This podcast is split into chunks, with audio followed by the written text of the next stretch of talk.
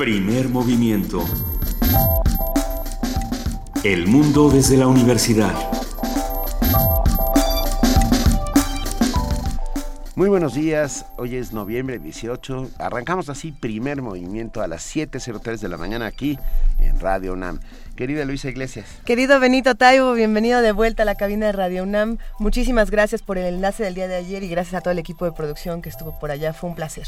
Fue, estuvo muy bien eh, la toma de posesión del rector Graue, sucedió ayer en el antiguo Palacio de Medicina y la verdad es que sí fue muy emocionante el mensaje el mensaje que da es francamente importante para todos los que somos universitarios y los que no, también la universidad es de todos y eso hay que tenerlo muy claro. Y ahora como, como bien lo decíamos ayer, si, si, ayer fue un día importante, el día de hoy lo es aún más, porque comienza este, esta nueva aventura para nuestra universidad, este nuevo periodo de mucho trabajo, de muchas renovaciones, de muchas cosas importantes que vamos a ir analizando a lo largo de este programa. Así es, estaremos muy, muy pendientes de si hay posibles nombramientos en los próximos días, de irlos contando, ir sabiendo cómo se va haciendo el nuevo equipo de trabajo del doctor Graue. Ah, eh, habló ayer también sobre cultura y dijo que se habían hecho las cosas bien, muy bien. Eso lo volvimos a mencionar en algún momento.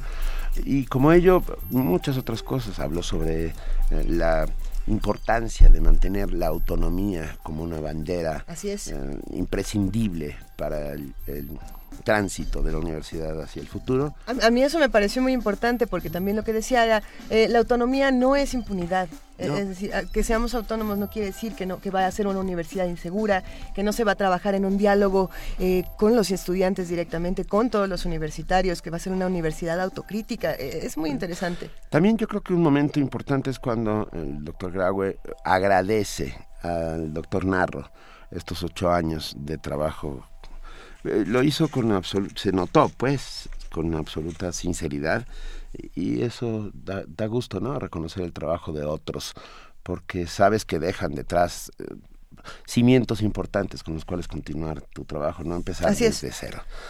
Pues nada, felicitamos ah, desde aquí, desde el primer momento, al doctor Enrique Luis Graue Vigers, nuevo rector de la Universidad Nacional Autónoma de México y bueno, estamos aquí trabajando. Nos gustaría muchísimo que nos compartieran lo que ustedes piensan en casa, lo que lo que les gustaría, lo que imaginan de esta de esta universidad de la UNAM. Por eso queremos que nos escriban, estamos en arroba P Movimiento, en diagonal Primer Movimiento UNAM y en el teléfono 55 36 43 39. ¿Qué es lo que quieren de su universidad? Ah, perfecto. Ah, hoy como arranque hablaremos del décimo noveno aniversario del Museo de la Luz eh, y estará con nosotros Pilar Contreras, subdirectora de ese museo. este, este, es el año de la luz. Es el año de la luz, bueno, y 19 años del Museo de la Luz, uno de estos museos emblemáticos de la universidad. Vale la pena que sepamos más que va a haber, que, cómo van a celebrarlo, ¿no? Así es, también vamos a platicar con Angélica Klen, titular de la Dirección de Danza de la UNAM, que como siempre nos traerá los temas más interesantes, contemporáneos, clásicos de la danza. En la participación de la Dirección General de Artes Visuales y del Museo Universitario de Arte Contemporáneo, el MUAC, Amanda de la Garza, curadora del MUAC, eh, nos hablará sobre la inauguración de aglomeraciones de María José Argencio, último proyecto del programa Intemperie Sur. Y en nuestra nota nacional hablaremos de corrupción, corrupción en penales, corrupción en el SAT, es decir, desaparece solamente porque la nombramos. Bueno, todo esto lo vamos a platicar con Eduardo Bojorques, director de Transparencia Mexicana. En nuestra nota internacional, el discurso de Obama frente al G20 en Turquía. Nos acompaña para analizar este discurso del presidente Barack Obama el doctor Alberto Betancourt, un viejo conocido de todos ustedes, doctor en Historia, profesor de la Facultad de Filosofía y Letras de la UNAM y coordinador del Observatorio del G20 de la misma facultad. Va a ser difícil eh, lo que, bueno, lo, que dijo el presidente Barack Obama, el presidente de los Estados Unidos, despertó una controversia impresionante en diferentes medios de comunicación, en redes sociales, entre los mismos políticos y bueno, también tenemos ahora a François Hollande diciéndonos, estamos en guerra. ¿No? Entonces, todas estas reacciones, todas estas declaraciones, vamos a irlas eh, diseccionando porque tenemos que descifrar qué es lo que está pasando. Sí. Eh, hoy toca, como todos los días, poesía nacional, eh, poesía necesaria, mil disculpas, y es Luisa Iglesias la encargada del semejante periplo. A ver, ¿qué vamos a hacer? ¿Qué quieren escuchar en Poesía Necesaria el día de hoy? Eh, ¿no, ¿No va a ser Manuel Acuña? Quizás sea... No, bueno, no, no, no va a ser Manuel Acuña a menos de que nos escriban con el hashtag poesía necesaria, por favor pídanos qué quieren escuchar, qué, poema en este momento les vendría bien para curar el espíritu. En nuestra mesa del día vamos a hablar de cómo cambian las palabras nuestra idea del mundo. Hablaremos con el maestro Leopoldo Baliñas, antropólogo lingüista e investigador del Instituto de Investigaciones Antropológicas de la UNAM. Él es miembro de la Academia Mexicana de la Lengua y dedicado al estudio de algunas lenguas indígenas mexicanas. Y ya para cerrar, primer movimiento, tendremos la colaboración de Jorge Linares del Programa Universitario de Bioética, que nos hablará sobre los mexicanos vistos por nosotros mismos y nuestras percepciones de la salud o la laicidad, por ejemplo. Con ello ah, terminaremos el programa sobre las 10 de la mañana. Así que quédense con nosotros. Arrancamos en este momento con nuestro primer corte informativo del día. Ya está aquí en la cabina de Radio UNAM nuestra compañera Cindy Pérez Ramírez. Muy buenos días, Cindy. Buenos días, Luisa. Benito, buenos días a todos.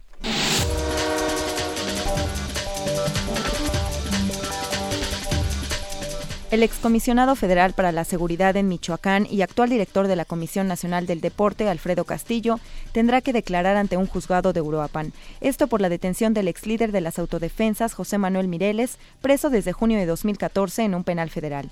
De acuerdo con la orden emitida por un juez de distrito, Castillo deberá presentarse ante el juzgado quinto de distrito con sede en Uruapan a las 10 horas del próximo 30 de noviembre.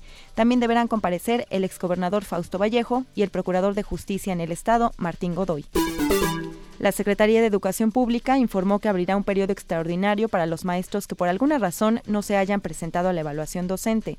Luego de realizar un recorrido por una escuela del DF, el titular de la SEP, Aurelio Nuño, dijo que el fin de semana se tuvo una participación de 98% de los profesores en la evaluación y que los resultados estarán en la segunda quincena de febrero.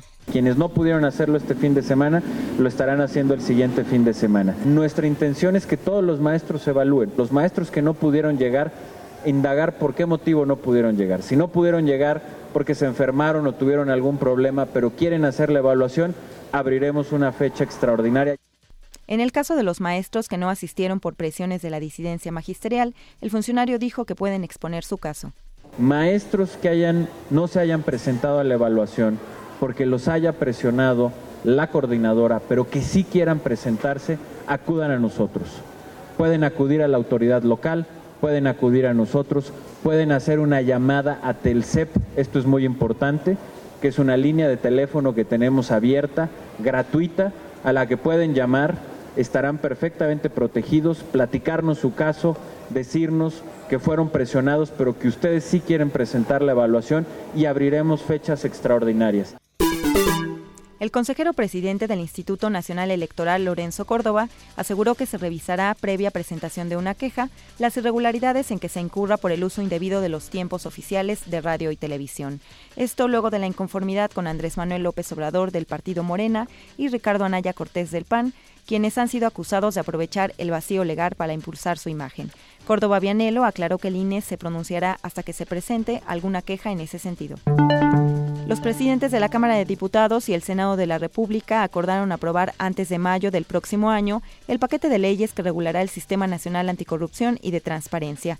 Así lo informaron el diputado perredista Jesús Zambrano y el senador del PAN Roberto Gil, luego de una comida en la que también asistieron el presidente de la Junta de Coordinación Política de la Cámara de Diputados y coordinador de la bancada del PRI César Camacho, así como el líder de la bancada del PAN Marco Cortés y el vicecoordinador de temas legislativos del PRD Omar Ortega. El presidente del Consejo Ciudadano para la Seguridad Pública y la Justicia Penal AC, José Antonio Ortega, acusó al grupo de expertos de la Comisión Interamericana de Derechos Humanos de querer descalificar las investigaciones que realiza la Procuraduría General de la República en el caso de la desaparición de los 43 normalistas de Ayotzinapa. En conferencia de prensa aseguró que buscan encubrir las acciones del Ejército Revolucionario del Pueblo Insurgente y su vínculo con el grupo delictivo de los Rojos dentro de la Escuela Normal Rural. Además, recalcó que la postura de los expertos de la Comisión Interamericana de Derechos Humanos es una maniobra político-electoral. En información internacional, luego de un operativo policíaco que buscaba dar con el paradero de los responsables de los atentados en París, Francia, ocurridos el viernes de la semana pasada, dos personas murieron y siete más resultaron heridas. La redada se llevó a cabo en la localidad de Saint-Denis. Durante el procedimiento, una mujer se hizo estallar un cinturón explosivo, quien podría ser familiar de quien ha sido autor intelectual de los hechos que dejaron decenas de personas fallecidas. Cabe mencionar que la redada se extendió por varias horas e incluso existieron disparos que comenzaron durante la madrugada. Tras finalizar el operativo, el ministro del Interior francés, Bernard Cazeneuve, afirmó que las labores de inteligencia indicaban que uno de los autores intelectuales de los atentados se encontraba en París.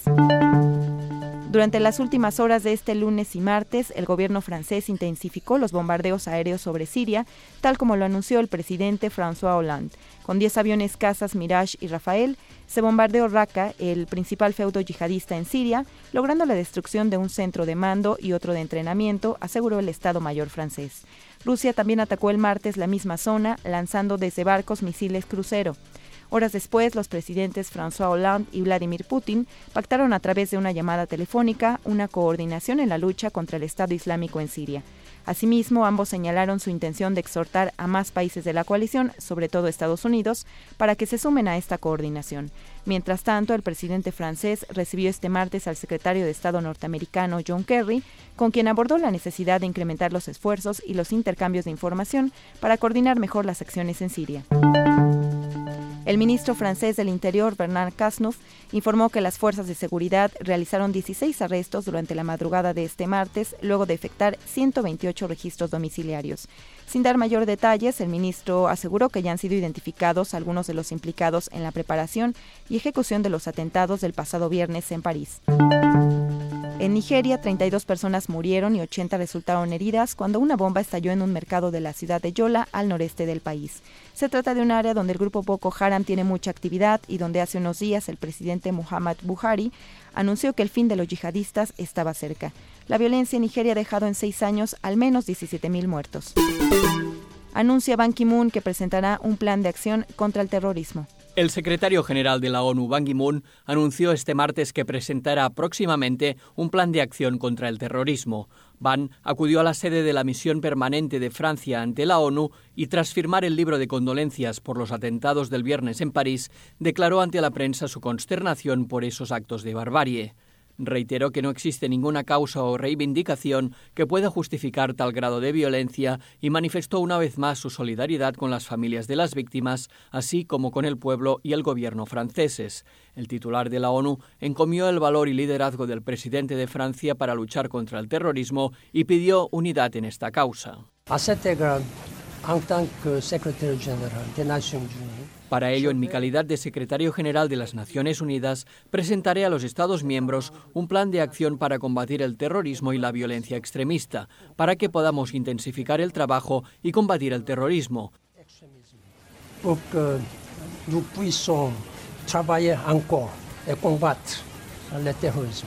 Puntualizó Ban. Jordi Trujols, Naciones Unidas, Nueva York.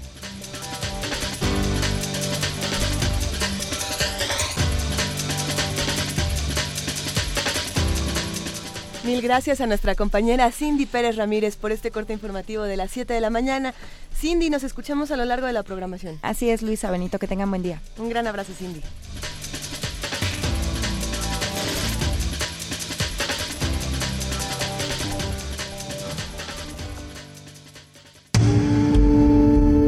Primer movimiento. Donde todos rugen, el puma ronronea. Ya estamos listos, son las 7 de la mañana con 17 minutos y ya tenemos en la línea Todavía no tenemos Ah, en la línea no, porque antes, antes de tener en la línea tenemos regalos y queremos darlos antes de pasar a nuestra mesa de arranque. Con el fin de rendir homenaje a Mercedes Sosa, la voz de América, la mayor exponente del folclore argentino y una de las voces más importantes de la música popular latinoamericana de los últimos tiempos, los reconocidos cantautores argentinos León Gieco Piero y Víctor Heredia, Heredia, perdón, perdón, perdón, se reúnen para ofrecer Gracias a la Vida, este tributo a la cantora como ella misma se denominaba. Sí, ay, es, la verdad son tres geni- genios, genios, genios. Tenemos 10 pases dobles para el concierto este jueves 19 de noviembre a las 20.30 horas en Mañana. el Teatro de la Ciudad de Esperanza Iris. Ah, vamos a dar cinco por Twitter y cinco por Facebook. En Facebook, recuerden que deben responder a la publicación que nos pondrá Ivania Nucci debajo de la publicación con su nombre completo y su correo electrónico, por favor. Los vamos a lanzar con el hashtag el Mercedes hashtag es Viva la Negra. porque la, Negra Sosa. Claro. Hashtag Viva la Negra a los cinco primeros en Twitter y a los cinco primeros que en el muro de Facebook. En la publicación de Vania nos, nos, nos escriban. Y gracias, R. Guillermo, por ponernos ahí esas ilustraciones tan bonitas del Principito. Ah, las estamos viendo en este momento.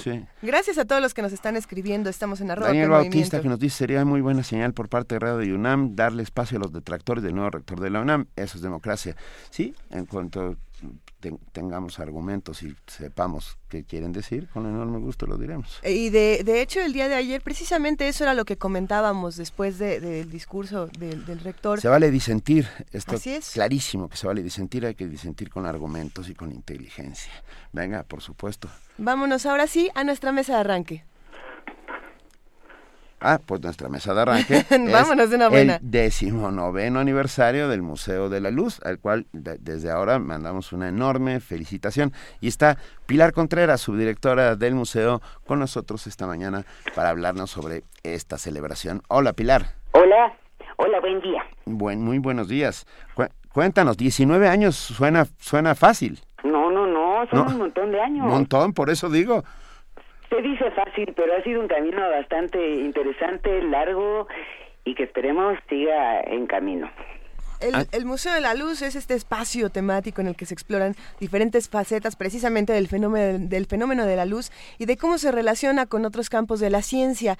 Eh, ¿Cómo es precisamente, queríamos preguntarte, Pilar, que se relaciona la luz con otros campos de la ciencia y cómo vemos esto reflejado en el Museo de la Luz? Pues nosotros justamente el 18 de noviembre de 1996 pensábamos que a eso íbamos. Un espacio, como bien lo describiste, monotemático alrededor del fenómeno de la luz, relacionado sí con muchas disciplinas científicas, viendo que sus quereres con la medicina, por supuesto, la física, la física muy particularmente, la óptica, la astronomía, la biología, etcétera. Todo, todo ello a eso íbamos. Pero se instaló en el, en el antiguo templo del Colegio de San Pedro y San Pablo, un edificio espléndido en la esquina de la calle del Carmen y San Ildefonso, y realmente ese fue un primer punto, ¿no? O sea, es un edificio con mucha historia, mucha historia importante y determinante para nuestro país y mucho arte. En sí mismo la arquitectura, los vitales, los murales eran fundamentales. Y a partir de allá, desde ese inicio, empezó a gestarse un discurso con una amplitud pues notable y muy original.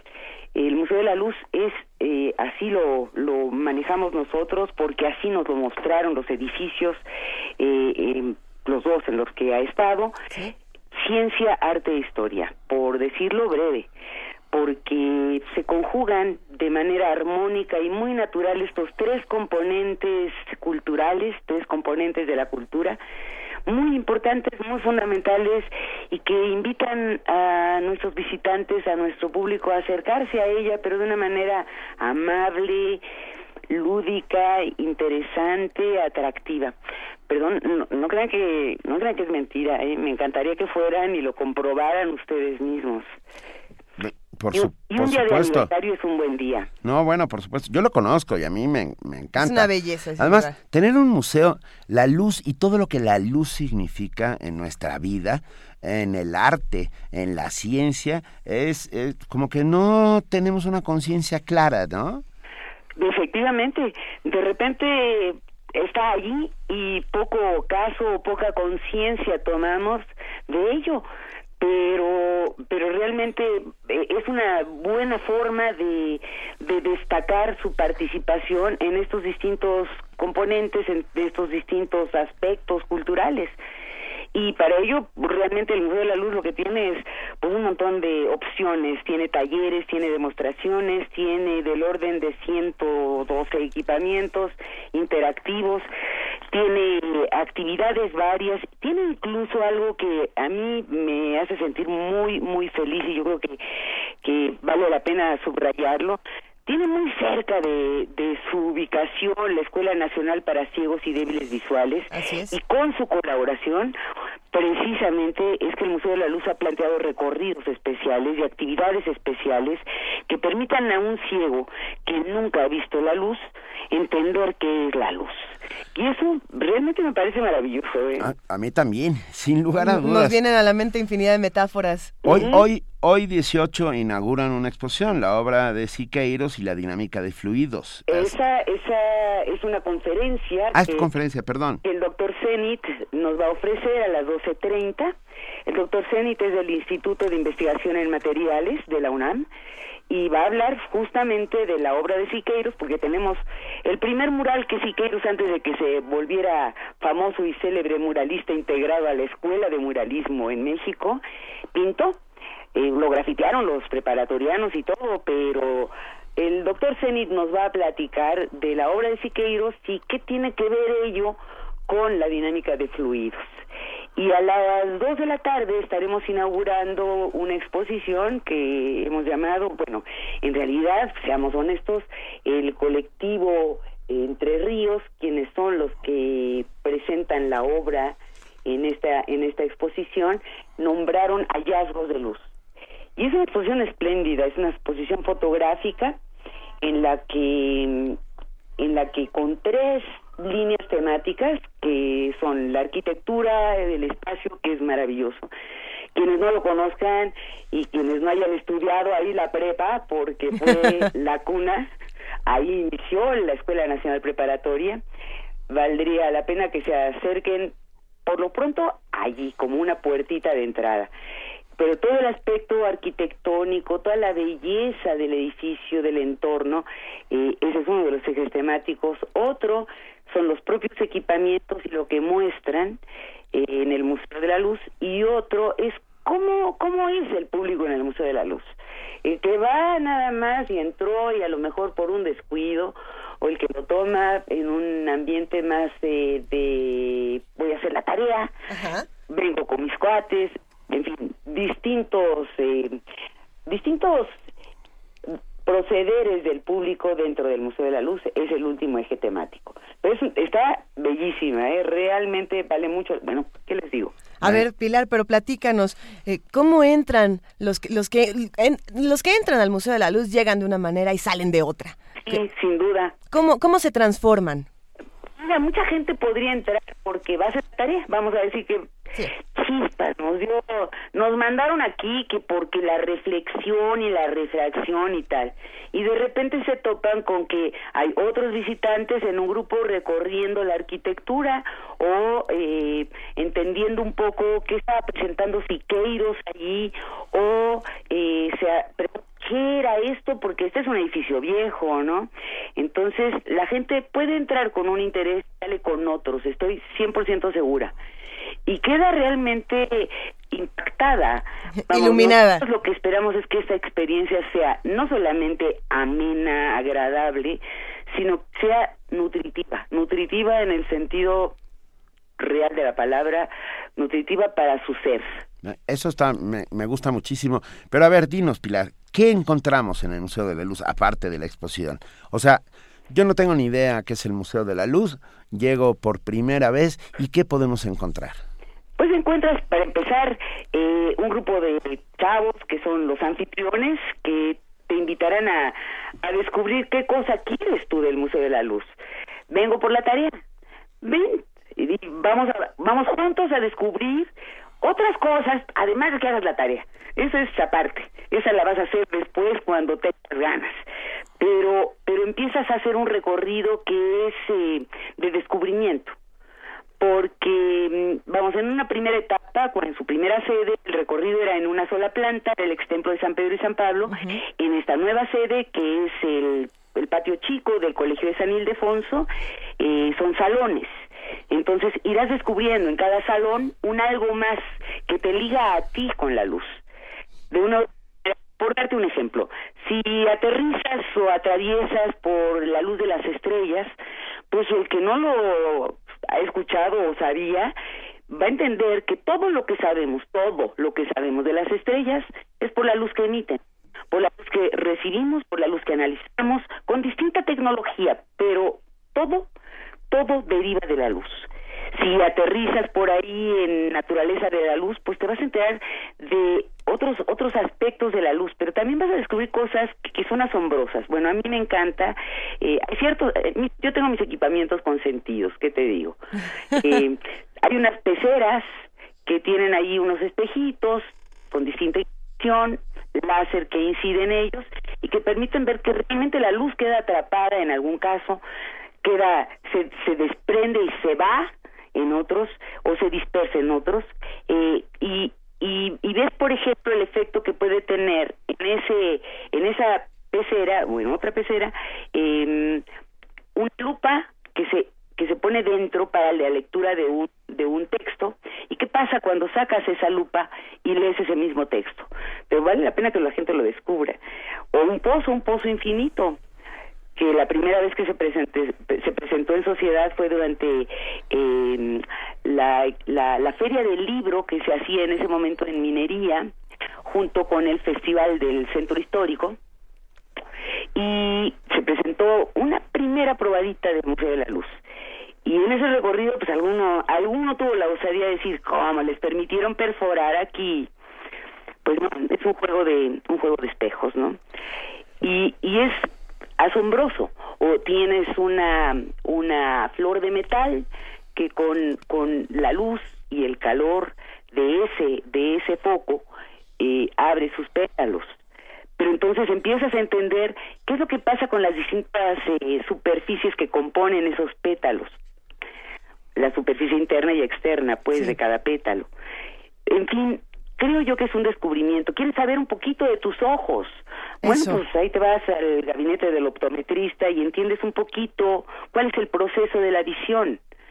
Y puedes también eh, someterte a un examen optométrico con unos compañeros de, de Catlán que ahí desarrollan su servicio social y hacen un examen optométrico minucioso y cuidadoso que te permite conocer cuál es el estado de salud visual que tienes y creo que deberías hacer para empezar a atenderlo, ¿no? Si tuvieras algún problema, ¿no? Híjole, yo sí, yo yo lo necesito. Pues yo creo que todos estamos en ese negocio. Por supuesto, pero mira, me quedé pensando que incluso lo que estamos haciendo en este momento, esta emisión de radio, es gracias a la luz. ¿Sí, ¿eh? Sí, así es, así es, por supuesto que sí. Tenemos, eh, para, para, para mostrar sus inicios en este negocio de la comunicación, tenemos un telégrafo de Hertz por ahí, ¿no? O sea, realmente creo yo que es una visita que puede significar algo muy interesante en quienes, en quienes se aproximan al espacio.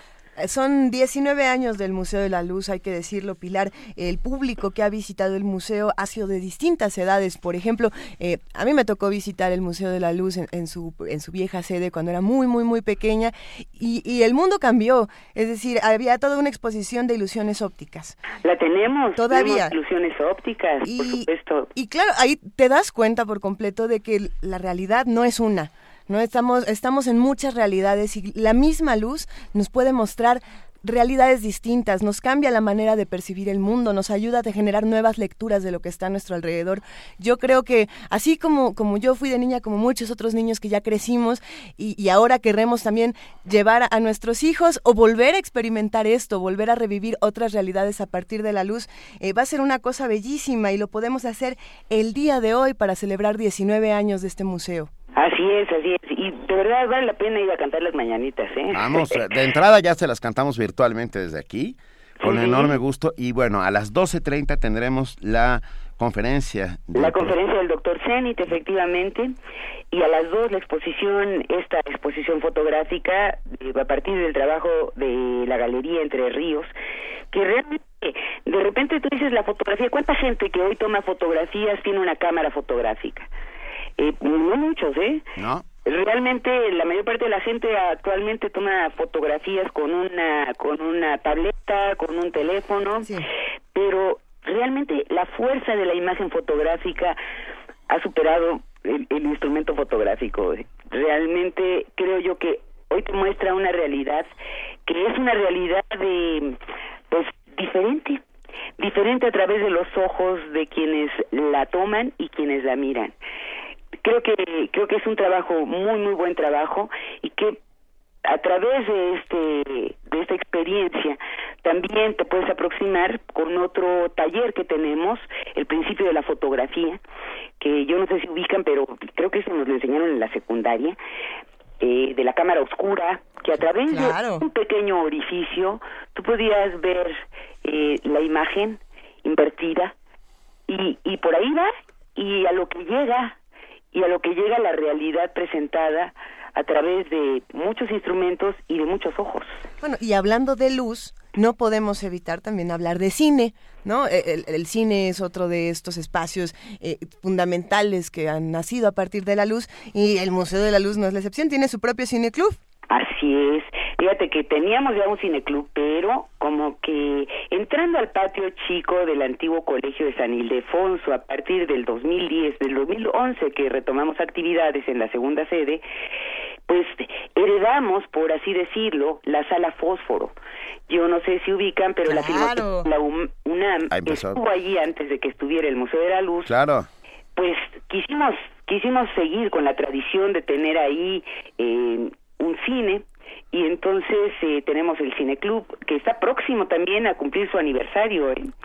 y tenemos un maratón de cine en breve para celebrarlo pero pero sí seguimos con esa tradición y tenemos el cine debate en algunos en algunos eh, de estas exhibiciones eh, recientemente tuvimos a propósito de la fiesta de las ciencias y las humanidades la presentación de una película de Eddington y de Einstein que de verdad se las recomiendo muchísimo. Narra de alguna forma eh, un poco cómo se dio esta demostración de la teoría de la relatividad general de Einstein, que no había sido eh, probada, aunque Einstein estaba absolutamente seguro de que, de que era real, cierta, y alguien le dijo, bueno, hay que, oye, espérame, y si Dios eh, te demuestra, yo creo que estaría equivocado, con todo respeto. Pero, pero vamos, o sea, sí, la tradición de cine la continuamos también en el Museo de la Luz y por supuesto tenemos ahí algún punto que nos muestra cómo el, tauma, el, el nos muestra cómo, cómo se fueron desarrollando estas materias del cine, ¿no? Qué bonito. Oye, Pilar, ¿alguna dirección, alguna dirección electrónica? ¿Dónde encontramos más información sobre el Museo, el Museo de la, Luz? actualmente se ubica en, la calle de San Ildefonso, en el número 43. La entrada está por ahí, por San Ildefonso, por la calle de San Ildefonso. Estamos entre Argentina y la calle del Carmen. Eh, el horario es de las 9 a las 17 horas, de martes a viernes, y sábados, domingos y días festivos de las 10 a las 17 horas. Todos los días la taquilla cierra a las 4.30, ¿no? Eh, una dirección electrónica, pues las clásicas HTTP, diagonal, etcétera, museodelaluz.unam.mx, y si nos quieren hacer llegar sus comentarios, que nos encanta, museo arroba. Lo haremos y ya invitaremos a todos los que hacen comunidad diariamente con primer movimiento para que lo hagan. Yo no resisto la tentación de recomendar un libro. Eh, porque hoy es nuestro miércoles de lectura y el libro se llama La luz es más antigua que el amor. No sé si lo conoces. No lo conozco, pero suena, suena muy bien. Bueno, ¿eh? es una maravilla de Ricardo, de Ricardo Menéndez Salmón, un escritor español que, que toma, que habla de cuatro cuadros, de cuatro momentos de la historia que están ligados absolutamente con la luz. Solo por poner un ejemplo, eh, en 1350 Europa se recupera de la peste negra y el futuro Papa Gregorio XI eh, visita al pintor toscano Adriano de Robertis para, para ir a cegar, o sea, a, a, tapar su última obra, que es una sacrílega Virgen Barbuda. Bueno, ese es solo uno de los, de los temas. Luego se habla de Rojo, el, el cuadro de, de Rothko. Ajá. Ah, es, una belleza. La luz es más antigua que el amor, de Ricardo Menéndez Salmón. Recomendadísimo. Una gran, gran lectura. La luz es más antigua que el amor. Muy bien. Eh, y bueno, tiene que ver con la luz. Pues estamos celebrando de esta manera los 19 años del Museo de la Luz. Pero tiene toda la razón. El título corrobora lo que, lo que podemos asegurar. claro. Eh, que, y se hizo la luz, que no fue una de las frases importantes bueno, sí, por más supuesto. notables. por pues supuesto. Y bueno, y la luz que nos llega es una luz que viene desde el fondo del tiempo. Esta luz que vemos no es instantánea, pues, ¿no? Llega, tarda mucho en llegar hasta nosotros, es una luz vieja, pues. Claro, claro, claro. Es más, te voy a decir una cosa, eso, eso a mí me pareció de las primeras cosas, y eso más allá de, ahora sí que más allá de la luz, en, en mis mocedades, cuando empiezas a entender que lo que estás viendo fue y no es, en, en, muchos sentidos, ¿no? Es, es impresionante, ¿no? O sea, el ver la luz de una estrella que igual y ya dejó de ser. Está muerta. Eh, ajá. Eh, eso me parece que es de, las reflexiones que, que al, al, la primera vez que la, la percibes, la sientes, te muere, te muere muchísimo. Eh, por supuesto, tienes toda la razón.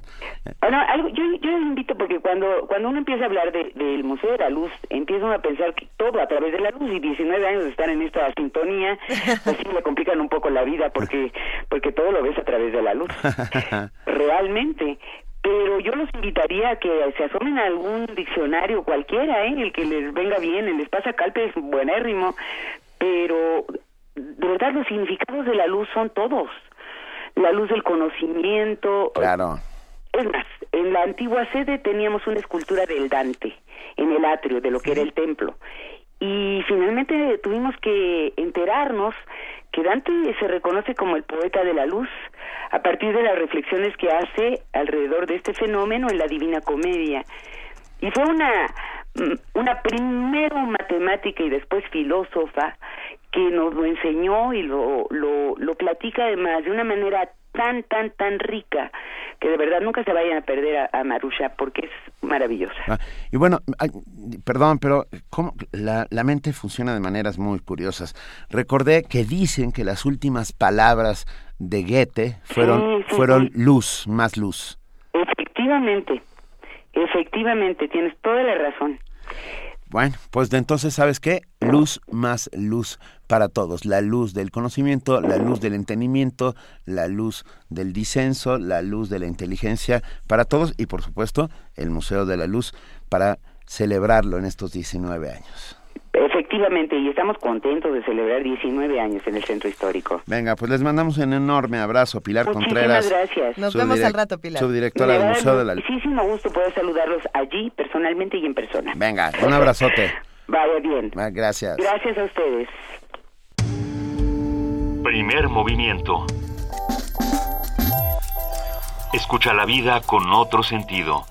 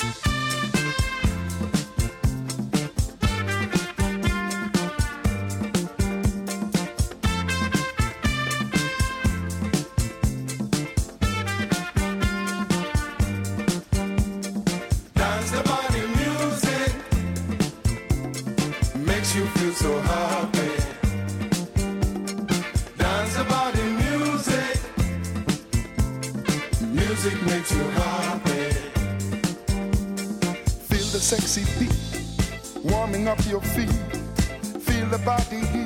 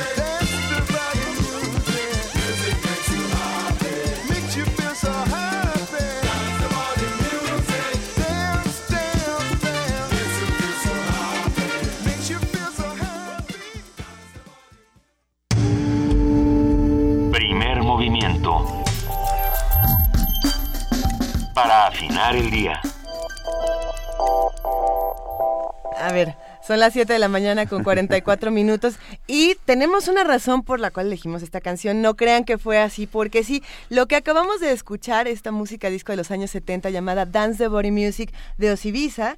Eh, bueno, a ver, de entrada, Osibisa es una de las bandas africanas de los años 70 más famosas. Eh, es un grupo africano caribeño interesantísimo. Una recomendación de Ricardo Peláez, un curador musical, nuestro querido curador musical de este espacio, junto con José Luis Paredes Pacho, director del Museo Universitario del Chopo. Y bueno, qué mejor manera de, hablar de la luz que con precisamente esta, esta música que aunque fue muy controversial, iluminaba todos los escenarios. Eh, luz en el techo, eh, luz en el piso, luz en, la, Todos nos empezamos a mover. Eh, y, luz, luz, corporal, ¿no? Venga, luz corporal, qué bonito. A, ver, queremos mandar una felicitación a Lila Renata, que cumple seis años. Hola Lila Renata. Felicidades que es, Lila hija de nuestra amiga Tania Mafalda. Eh, entonces le mandamos un enorme abrazo a todos los que hacemos primer movimiento. Lila Renata, felices seis años. Y un abrazo a tu mamá también, un, abrazo, a todos los que nos están escribiendo, a todos los que nos están llamando. Vamos a seguir con todas las cosas que vamos a irles platicando aquí en el programa. Es momento de hablar con Angélica Klen. Buenos días, Angélica Klen. Hola, Luisa, buenos días, ¿cómo estás? Titular de la Dirección de Danza de la UNAM. Angélica, qué gusto escucharte. ¿Cómo va todo? Todo bien. Ah. Todo bien, hoy no los pude acompañar en la cabina, pero no, un poquito de gripa, creo. No, bueno, cuídate, por favor. Claro que sí. Pero bueno, el día de hoy, fíjate que quería hablarles de, de platicarles de un ballet que se me vino a la mente, y al final les diré por qué, este, que se llama El Gran Pa de Catre, que para mí pues es considerada como una de las joyas del romanticismo. Entonces, bueno, es como lo digo, es muy representativo de esta época y este eh, esta, eh, eh, este periodo del ballet apunta a la primera mitad del siglo XIX, que fue la época considerada el oro de las bailarinas. En algún momento por ahí creo que les platiqué eh, que fue una época de, de mucha fuerza pero que precisamente como exigían que los el, el, el varón pasó a un segundo plano y las mujeres exigían que se les hicieran eh, eran eran muy egocéntricas sus ballets eh, personales etcétera etcétera. Esta fue una de las razones que que hubo una degeneración muy rápida de este ballet. Así es que eh, eh, a la mente de los conocedores de la danza vienen tres ballets representativos la Sylphide y el escocés, que fue la primera estrenada en Francia en 1832, que se hizo muy famosa porque pues es donde le dan el, el título al uso de las puntas con María Taglioni. Giselle, que ya hablamos alguna vez de él con el argumento de Teófilo Gautier, que se estrenó en 1841, y finalmente el Gran de Catre, que este ballet se estrenó no en, no en París, a diferencia de los otros dos, sino que fue en Londres, en el Teatro Majesty, con una coreografía de Jules Perrot, el francés Jules Perrot, y la idea de hacer este ballet eh, fue presentar a cuatro bailarinas por, por, por, pues, por algo que Benjamín Lumley, que era el administrador del teatro, dijo, bueno, ¿por qué, ¿por qué no se hace un ballet en el que no haya un tema, no haya un argumento, no haya sílfides, no haya nandinas, etcétera, ¿no? Este, eh, prácticamente, eh, pues, así es como, como se empieza a desarrollar. Y lo importante era ver, pues, la calidad de estas, de, de la técnica, el estilo de pues estas bailarinas que en algún momento, como lo decía, eran un poco egocéntricas, ¿no? Es, es un ballet abstracto con un alto nivel técnico. Y bueno, el montaje primero pues se sometió a una a una pues una prueba importante del coreógrafo porque cómo cómo que iba a montar en donde no hubiera un cuento, no no se narrara una historia. Y este y bueno empezó a, a definir algunas variaciones para las bailarinas y este y, y, y, y ver también cómo cómo estas estas chicas pues celosas orgullosas ninguna se creyera más que la otra.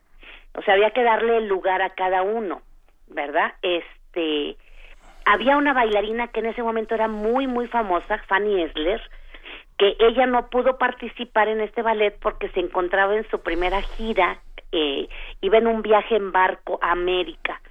Y bueno, quiero contarles ahí rápidamente una, una anécdota que se me hace muy interesante porque, pues, por el perfil de estas bailarinas, ella llevaba muchas joyas en su camarote.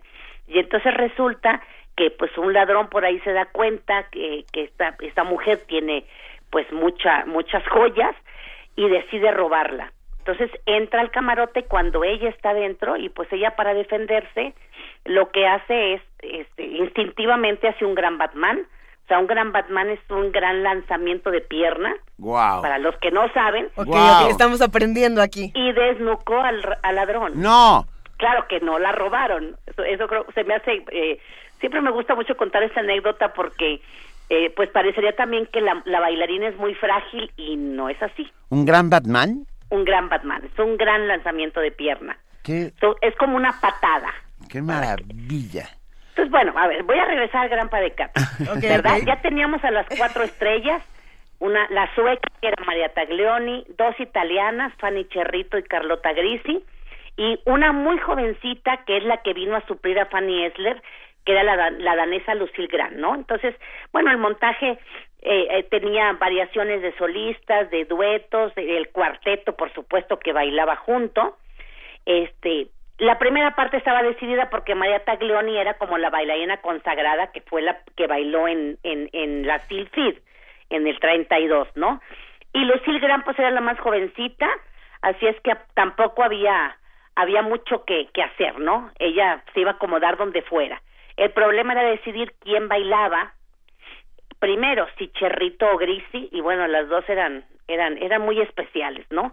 Entonces, bueno, Perrón no sabía cómo hacerle y el, administrador, Benjamín Lumley, le dice, bueno, ¿por qué no buscamos una, una idea en la que ellas tengan que decidir? Entonces dice que la mayor de edad sea la que ocupe el segundo lugar, pues por derecho, ¿no? Cuando se les explica la decisión a, a estas dos bailarinas, o sea, ambas de una manera pues muy elegante se sonríen y ceden el segundo lugar al, o sea, a lo que diga Perrot. O sea, quiere decir que pues ninguna de las dos dice su edad en ese momento este no era correcto decir su edad y, y finalmente pues bueno se desarrolla esta esta este, este montaje verdad en donde primero bailaría como dijimos María Taglioni luego entraría Carlota Grisi después Fanny Cherrito y terminaría y bueno, eh, eh, entra primero Taglioni, pero Lucille Gran hace la primera variación y al final pues cierra la gran diva, ¿verdad? Que era Taglioni. Eh, ¿Por qué se me vino a la mente, Luisa y Benito, este, es, e, esta, es, este ballet eh, el día de ayer o antier? Porque en todos lados hay pleitos y en todos lados hay guerras y es un tema muy hablado en estos días, pero sí, sí considero que cuando hay fineza y elegancia en la toma de decisiones, no tiene por qué desatarse eh, algo grande. O sea, eh, creo que también depende mucho de, de, de nosotros, de cómo veamos la vida y de cómo de cómo nos tratemos, ¿verdad? Porque pues también nos podemos tratar con elegancia. Entonces, bueno, este eh, yo estoy segura que quienes quienes no han visto este ballet, pues vale la pena que lo vean porque son de las de las joyas del romanticismo de de, de la danza clásica. Y, y quienes ya lo han visto muchas veces y quizá no conocen la historia, pues yo creo que lo van a ver con otro sentido diferente porque porque cuando conoces el trasfondo de las de las cosas tu mente eh, transforma la, la forma de, de, ver eh, imágenes o de o de o de entender algunas algunas cosas no entonces pues los invito para para que vean un poco pues, casi 200 años eh de, del periodo romántico del periodo romántico del ballet. Y pues bueno aquí estamos viendo cómo las cosas se pueden solucionar aunque aunque haya guerra eh, interna entre dos personas, ¿no? Y bueno, pues me voy rápidamente, paso del, del, del romanticismo a la danza buto, que por ahí sé que hay gente que le gusta, estoy está muy intrigada con la danza buto. Y este fin de semana eh, tenemos en la sala Covarrubias a la compañía Nemian Danza Escénica que dirige Isabel Beteta y tienen un programa de danza buto viernes, sábado y domingo, como saben, viernes y sábado a las 7 y domingo a las 6 y tenemos tres pases dobles para cada función. Eh, casi no hay danza buto en el país y bueno, es una manera de que puedan eh, conocer este este estilo de danza, esta técnica, este que, que, que tiene mucho también que ver con con la parte interna y con el teatro, ¿no? Y sí, claro, muchísimo. Entonces, pues bueno, este, hay que ser felices y ya saben, sabemos que la danza es un derecho de todos y la danza da felicidad, así es que qué mejor que estar unidos a la danza en estos momentos difíciles del mundo. Estamos de acuerdo, tres pases dobles para el viernes. Viernes, tres para el sábado. Y tres para el sábado. para el domingo. Y tres para el domingo, o sea, tenemos nueve. Venga.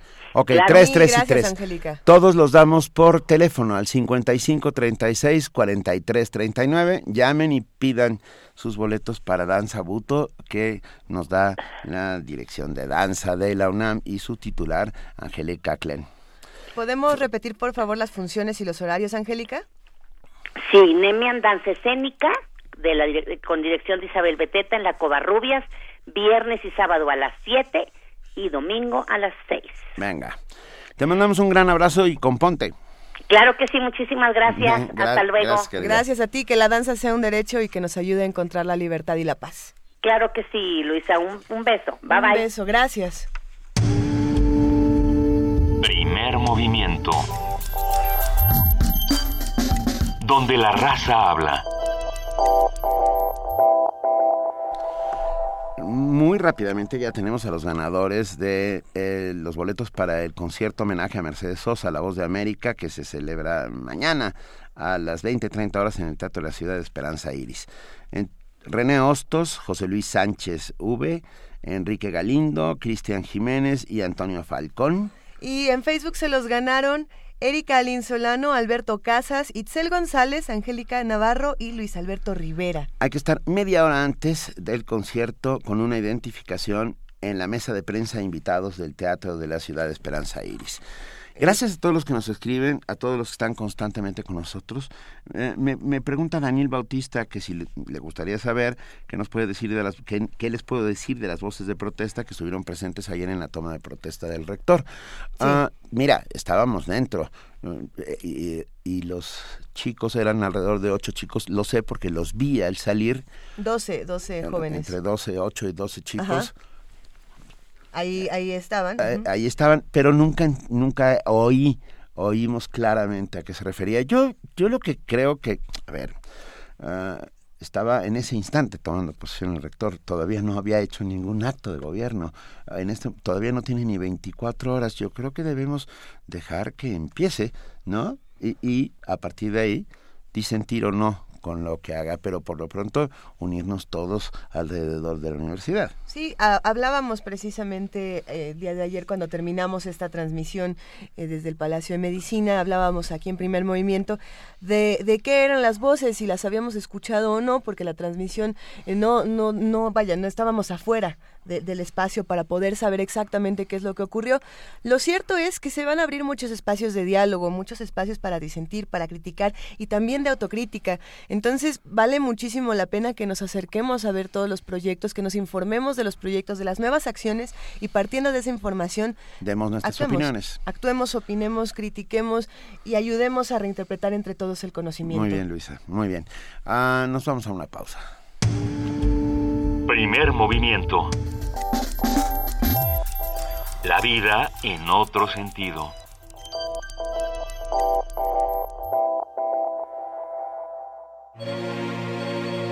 Desnuda eres tan simple como una de tus manos, lisa, terrestre, mínima, redonda, transparente. Tienes líneas de luna, caminos de manzana. Pablo Neruda. La sala Julián Carrillo te invita a ver una obra de teatro sobre las aventuras, reflexiones y sueños de una mujer nocturna. Tan desnuda como la luna. Dirección y dramaturgia de Gabriel Pingarrón. Los lunes de noviembre y el 7 de diciembre a las 8 de la noche. En Adolfo Prieto 133 Colonia del Valle. Entrada gratuita. Apta solo para adolescentes y adultos. Radio UNAM. Hacer lo correcto es alzar la voz contra la injusticia. Hacer lo correcto es combatir la desigualdad. Hacer lo correcto es luchar por nuestra tierra. Hacer lo correcto es trabajar unidos por el país que queremos. Hacer lo correcto es dejar de lado nuestras diferencias. Porque nuestro código de ética es hacer siempre lo correcto abriremos las puertas de la Cámara de Diputados a los mexicanos. Diputados Ciudadanos. Movimiento Ciudadano. Los hermanos Bub son idénticos.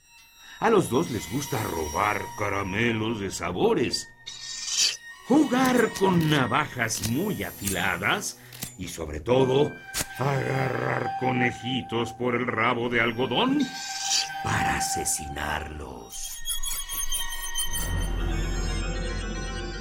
Te invitamos a ver Los Dualistas, radio teatro en vivo basado en el cuento de Bram Stoker, los sábados de noviembre y el 5 y 12 de diciembre a las 7 de la noche. Disfruta las sangrientas travesuras de unos gemelos terribles. En la sala Julián Carrillo, Adolfo Prieto 133, Colonia del Valle. Entrada libre. Radio UNAM.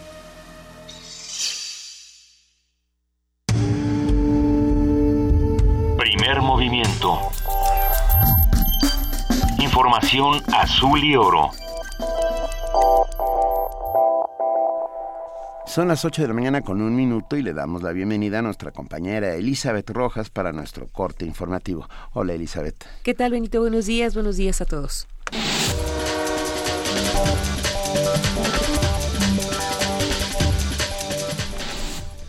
Los trabajadores migrantes mexicanos sufren abusos laborales en Canadá. Así lo dio a conocer el reporte 2015 de la United Food and Commercial Workers, donde también se señaló que son más de 19 mil trabajadores agrícolas mexicanos los reclutados cada año para laborar en los campos canadienses. Además, se indicó que a pesar del convenio entre los gobiernos para el trabajo temporal, no se garantiza la protección de los derechos humanos y laborales.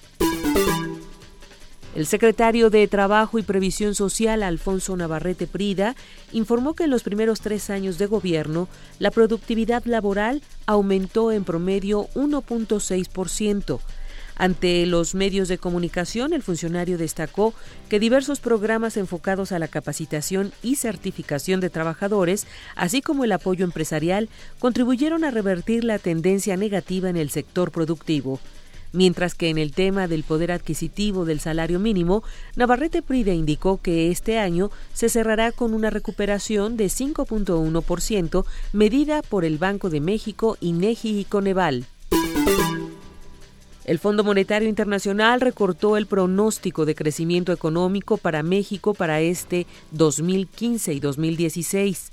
En la publicación del resultado de la consulta del artículo cuarto de 2015, el organismo dijo que rebajó 2.25% el pronóstico para este 2015, mientras que para el 2016 lo recortó de 2.8 a 2.5%. Según el Fondo Monetario, la disminución obedece a la expansión menor a la prevista de sus socios comerciales y el regreso de la volatilidad global. El subsecretario de Prevención y Promoción de la Salud de la Secretaría de Salud, Pablo Curi Morales, confirmó el primer caso del virus Zika en nuestro país. Ya tenemos el primer caso importado de virus de Zika en México. Es un caso de un hombre de 26 años que vive en Querétaro. Estuvo en Santa Marta, Colombia, en las dos semanas previas a que fuera confirmado que sucedió apenas hace dos o tres días. En conferencia de prensa explicó que el virus es producido por el piquete del mosco Aedes aegypti, mismo transmisor del dengue y chikungunya, provocando fiebre, salpullido, dolor en articulaciones, muscular, cabeza y conjuntivitis. Curi Morales añadió que este mosquito no es mortal y que a excepción de la Ciudad de México y Tlaxcala, en cualquier lugar del país podría desarrollarse. El comisionado nacional de seguridad Renato Sales Heredia aseguró que 19 secuestradores fueron detenidos el fin de semana en la ciudad de Matamoros, Tamaulipas.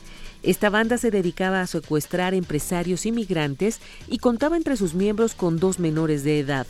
En el operativo, la Policía Federal liberó a tres víctimas y aseguró cinco armas largas y paquetes con droga. En información internacional, la policía alemana informó que este martes detuvo cerca de la frontera de Holanda y Bélgica a tres sospechosos de estar relacionados con los ataques en París del pasado viernes. Sin dar a conocer la identidad de los detenidos, el diario Agna Zeitung informó que se trata de dos mujeres y un hombre que fueron detenidos por un comando especial cuando abandonaban un vehículo frente a una oficina de empleo. La ACNUR urge no convertir a los refugiados en chivos expiatorios de los ataques en París. La Agencia de Naciones Unidas para los Refugiados, ACNUR, instó este martes a los gobiernos europeos a no dar marcha atrás en sus promesas de ofrecer asilo a los refugiados que huyen de Siria a raíz de los atentados en París. En una conferencia de prensa en Ginebra, la agencia expresó preocupación por las noticias, aún sin confirmar, de que uno de los atacantes en París podría haber entrado a Europa como parte del actual flujo de migrantes y refugiados. ACNUR llamó a no alimentar prejuicios juicios contra esas personas y subrayó que la gran mayoría de los que ingresan a esa región huyen de la persecución y el conflicto, además de las amenazas del extremismo y el terrorismo perpetrado por los mismos que atacaron París. Melissa Fleming es la portavoz del organismo en Ginebra. Estamos muy perturbados por el lenguaje utilizado que demoniza a los refugiados como grupo. Esto es muy peligroso porque contribuye al miedo y a la xenofobia. Los problemas de seguridad en Europa son muy complejos y los refugiados no deben ser convertidos en chivos expiatorios ni víctimas secundarias de esos trágicos eventos, dijo la vocera. La agencia subrayó la importancia de preservar la integridad del sistema de asilo y reiteró que desde el principio se ha urgido a los Estados a poner en práctica un sistema efectivo de registro, protección y control. La portavoz enfatizó que la seguridad de las sociedades y la integridad del sistema de asilo en Europa no son incompatibles. Rocío Franco, Naciones Unidas, Nueva York. El Ministerio del Interior de Túnez informó sobre la detención de 17 miembros que conformaban una célula islamista que planeaba atacar hoteles y centros de seguridad en la zona turística Susa. Rafik Cheji, jefe de seguridad del ministerio, aseguró que algunos de los detenidos recibieron entrenamiento en Libia y Siria. Cabe recordar que el pasado marzo un comando islamista asesinó a 21 turistas en el Museo del Bardo de la capital tunecina y en junio un militante asesinó a 38 extranjeros en la playa privada de un hotel de la zona Susa. En Estados Unidos, congresistas republicanos exigieron al presidente Barack Obama cerrar la puerta a los refugiados sirios en Estados Unidos. Más vale prevenir, declaró el presidente de la Cámara Baja, Paul Ryan, quien incluso dijo que para ello presentará un proyecto de ley en los próximos días. Cabe señalar que los republicanos son mayoría en ambas cámaras y algunos analistas consideran que podrían utilizar las leyes de finanzas que deben ser aprobadas antes del 11 de diciembre para imponer sus propuestas.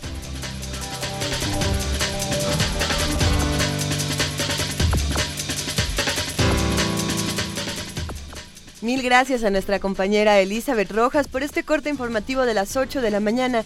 Elizabeth, nos escuchamos en una hora. Hasta el rato, Luisa. Buenos días. Mil gracias. Buen día.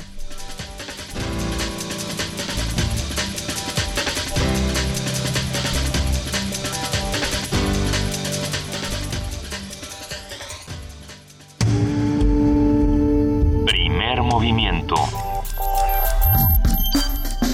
Donde la raza habla. Seguimos aquí en la cabina de primer movimiento, tenemos más regalos que vamos a ir compartiendo con ustedes. Queremos agradecerle a todos los que nos están escribiendo. Ya por ahí nos dijeron que la canción que habíamos puesto de Osibisa no era disco. No es precisamente disco, pero pero es como, yo digo que ya está entrando a, a la colita de la música disco. Este este momento que ellos mismos se llamaban afro rock pero yo, yo pienso que ya, ya le estaba tirando a disco. ¿Qué, ¿Qué piensa nuestro amigo compa Alex Corona, que fue quien nos dijo eh, precisamente que, que, no era música disco? Compartan con nosotros qué quieren escuchar. ¿Quieren escuchar alguna canción? ¿Quieren, quieren seguir mandando recomendaciones para poesía necesaria? Yo ya recuperé unas tres que nos mandaron, tres o cuatro, tres o cuatro recomendaciones y ahorita las vamos a ir compartiendo con ustedes.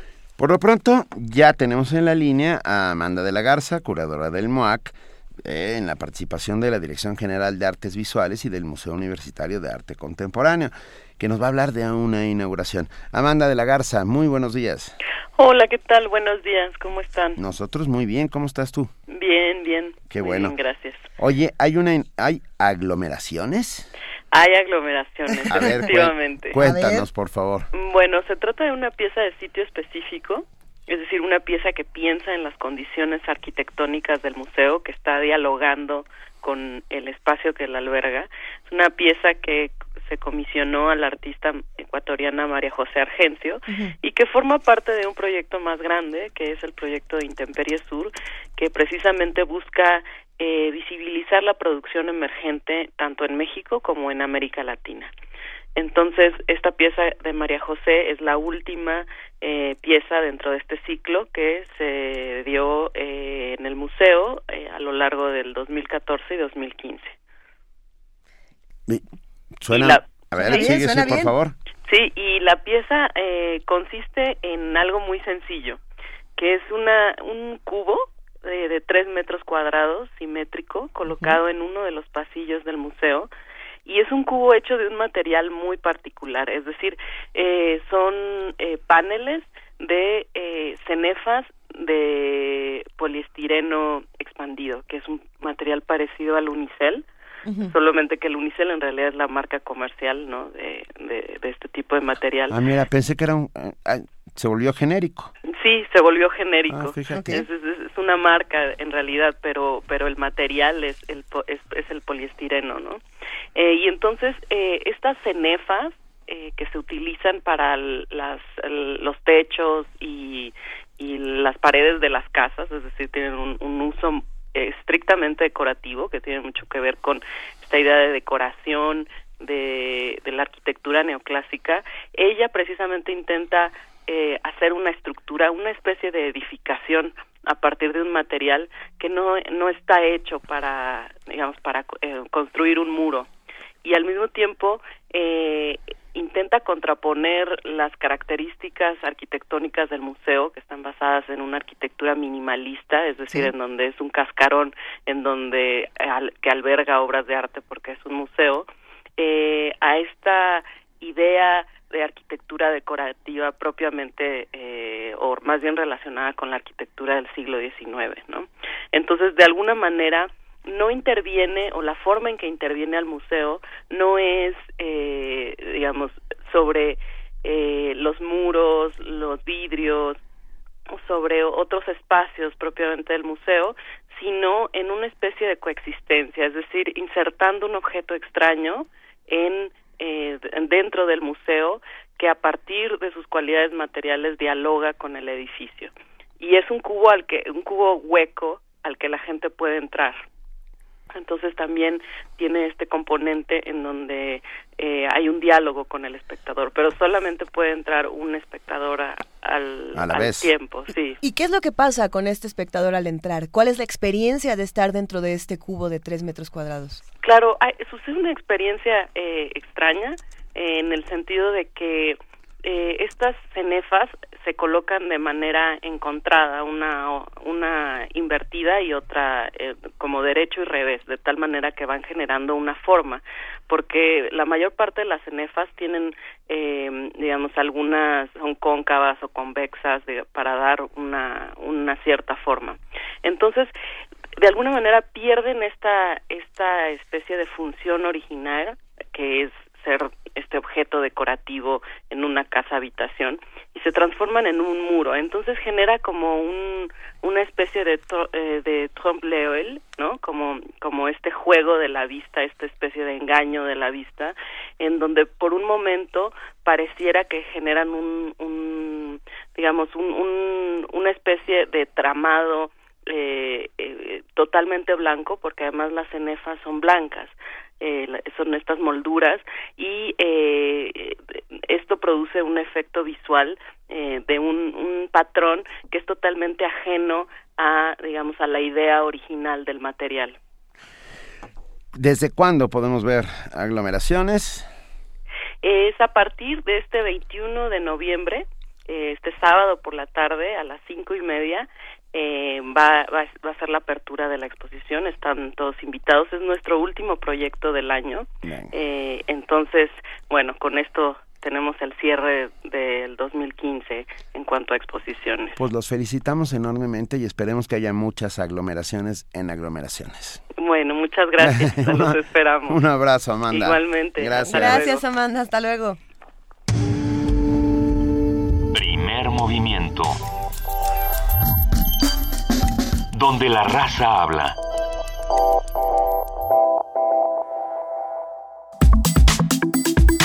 Nota Nacional.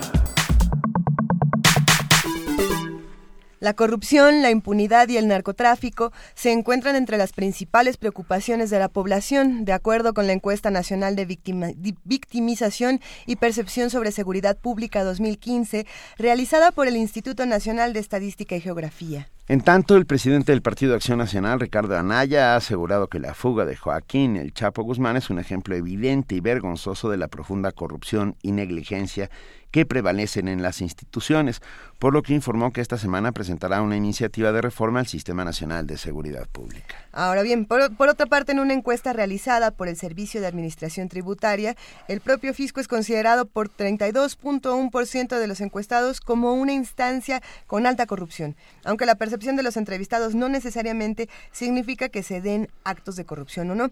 Sin embargo, los resultados de esta medición no dejan de ser ilustrativos de este problema de corrupción que invade las instituciones de todo nuestro país. A ver, sobre corrupción en instancias públicas y sobre lo que implica su admisión y reconocimiento, hoy nos ofrece un análisis Eduardo Bor, que es director de Transparencia Mexicana, la ONG a la cual le agradecemos enormemente estar esta mañana en primer movimiento. Hola, Eduardo. Benito, Luisa, muy buenos días y muchas gracias por la invitación. Como siempre es un gusto platicar contigo, Eduardo.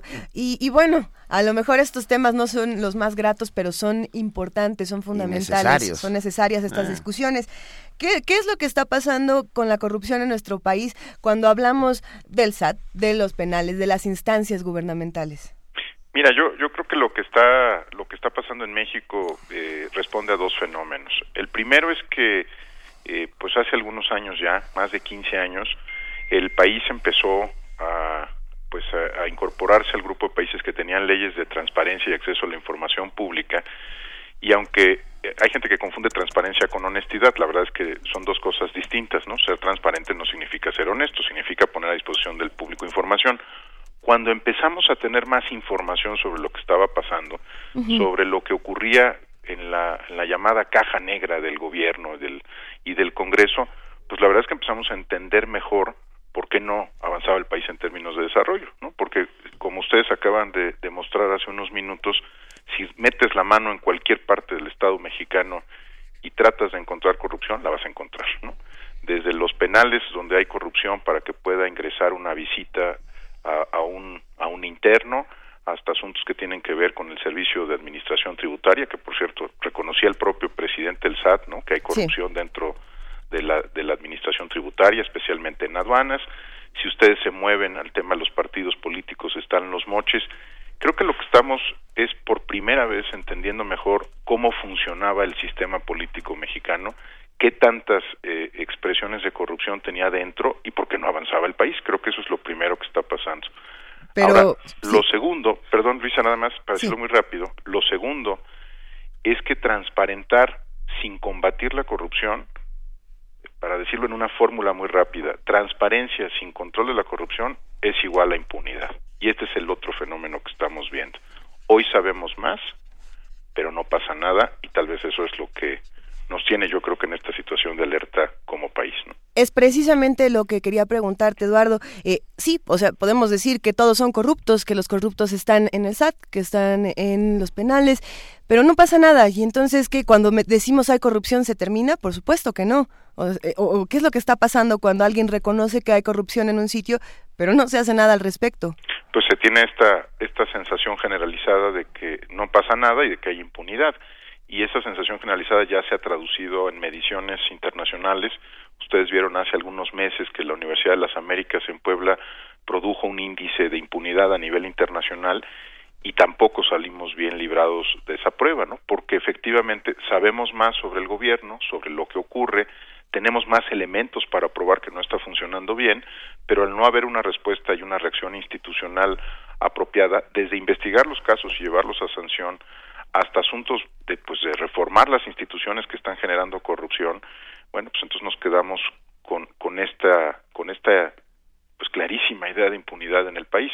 Si leen ustedes, por ejemplo, las declaraciones de Patricia Mercado el día de, ayer alrededor del tema de los penales del Distrito Federal, nuevamente reconoce que hay corrupción, habla de, inversiones que se necesitarían hacer para corregir el sistema de, vigilancia de los penales del Distrito Federal de mil millones de pesos. Se habla eh, de las, por ejemplo, de la, compra de alimentos para los internos de alrededor de 660 millones de pesos.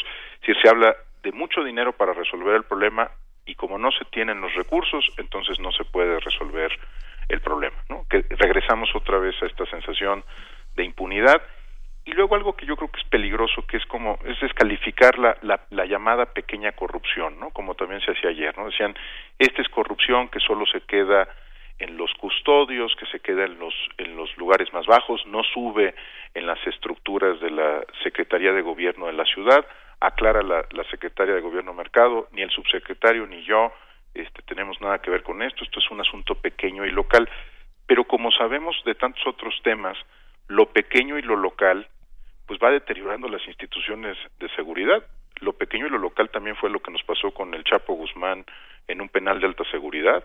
Se corrompieron los que estaban alrededor de él a cargo de su custodia, los que no apretaron el botón, los que no señalaron la alarma. Entonces, también, digamos, descalificar la pequeña corrupción porque parece insignificante respecto a las grandes licitaciones públicas como la línea 12 u otras, pues nos ha traído hasta acá. Hemos ido tolerando la corrupción en todos estos espacios y por supuesto pues va corroyendo instituciones. Es como es como eh, aquel aquel viejo cuento de Saramago, ¿no? Donde el dictador está sentado en una silla donde solo hay polilla, nada más que la polilla se va comiendo una de las patas hasta que tira al dictador, ¿no? Eduardo Borges, director de Transparencia Mexicana. A ver, corrupción e impunidad eh, van juntas de la mano, son amigas. Hermanas gemelas. Hermanas gemelas. Sí, bueno, eh, mi pregunta es... Una más cínica que la otra, pero... ¿Basta con medir la corrupción? ¿Basta con saber que tenemos un problema? Es como tener un tumor y no ir a un médico para que lo extirpe, ¿no? Exacto, ese es exactamente el problema que tenemos. Eh, por eso, eh, a veces la, la opinión pública no, no, no entiende por qué hemos insistido que a la par de un sistema nacional de transparencia, se necesita un sistema nacional anticorrupción. Porque si vamos a seguir sabiendo más del Estado y vamos a tener eh, menos operaciones quirúrgicas para extirpar los tumores, Benito, pues la verdad es que nos vamos a quedar en el peor de los mundos, ¿no? Sabremos más, pero tendremos menos resultados.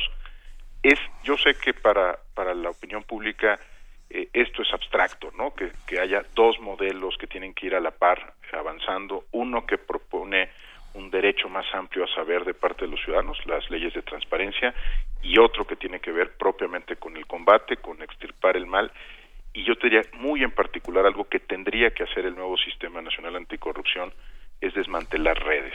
Estamos muy acostumbrados, Benito, a pensar que los corruptos son, son un solo funcionario, ¿no? Te acordarás del caso Néstor Moreno, por ejemplo, en CFE, ¿no? Ah, Entonces cae Néstor Moreno, pero parece que él actuó solo, ¿no? Que no tenía cómplices, que nadie le depositó en la cuenta, que no hubo una empresa del otro lado que lo sobornara, ¿no?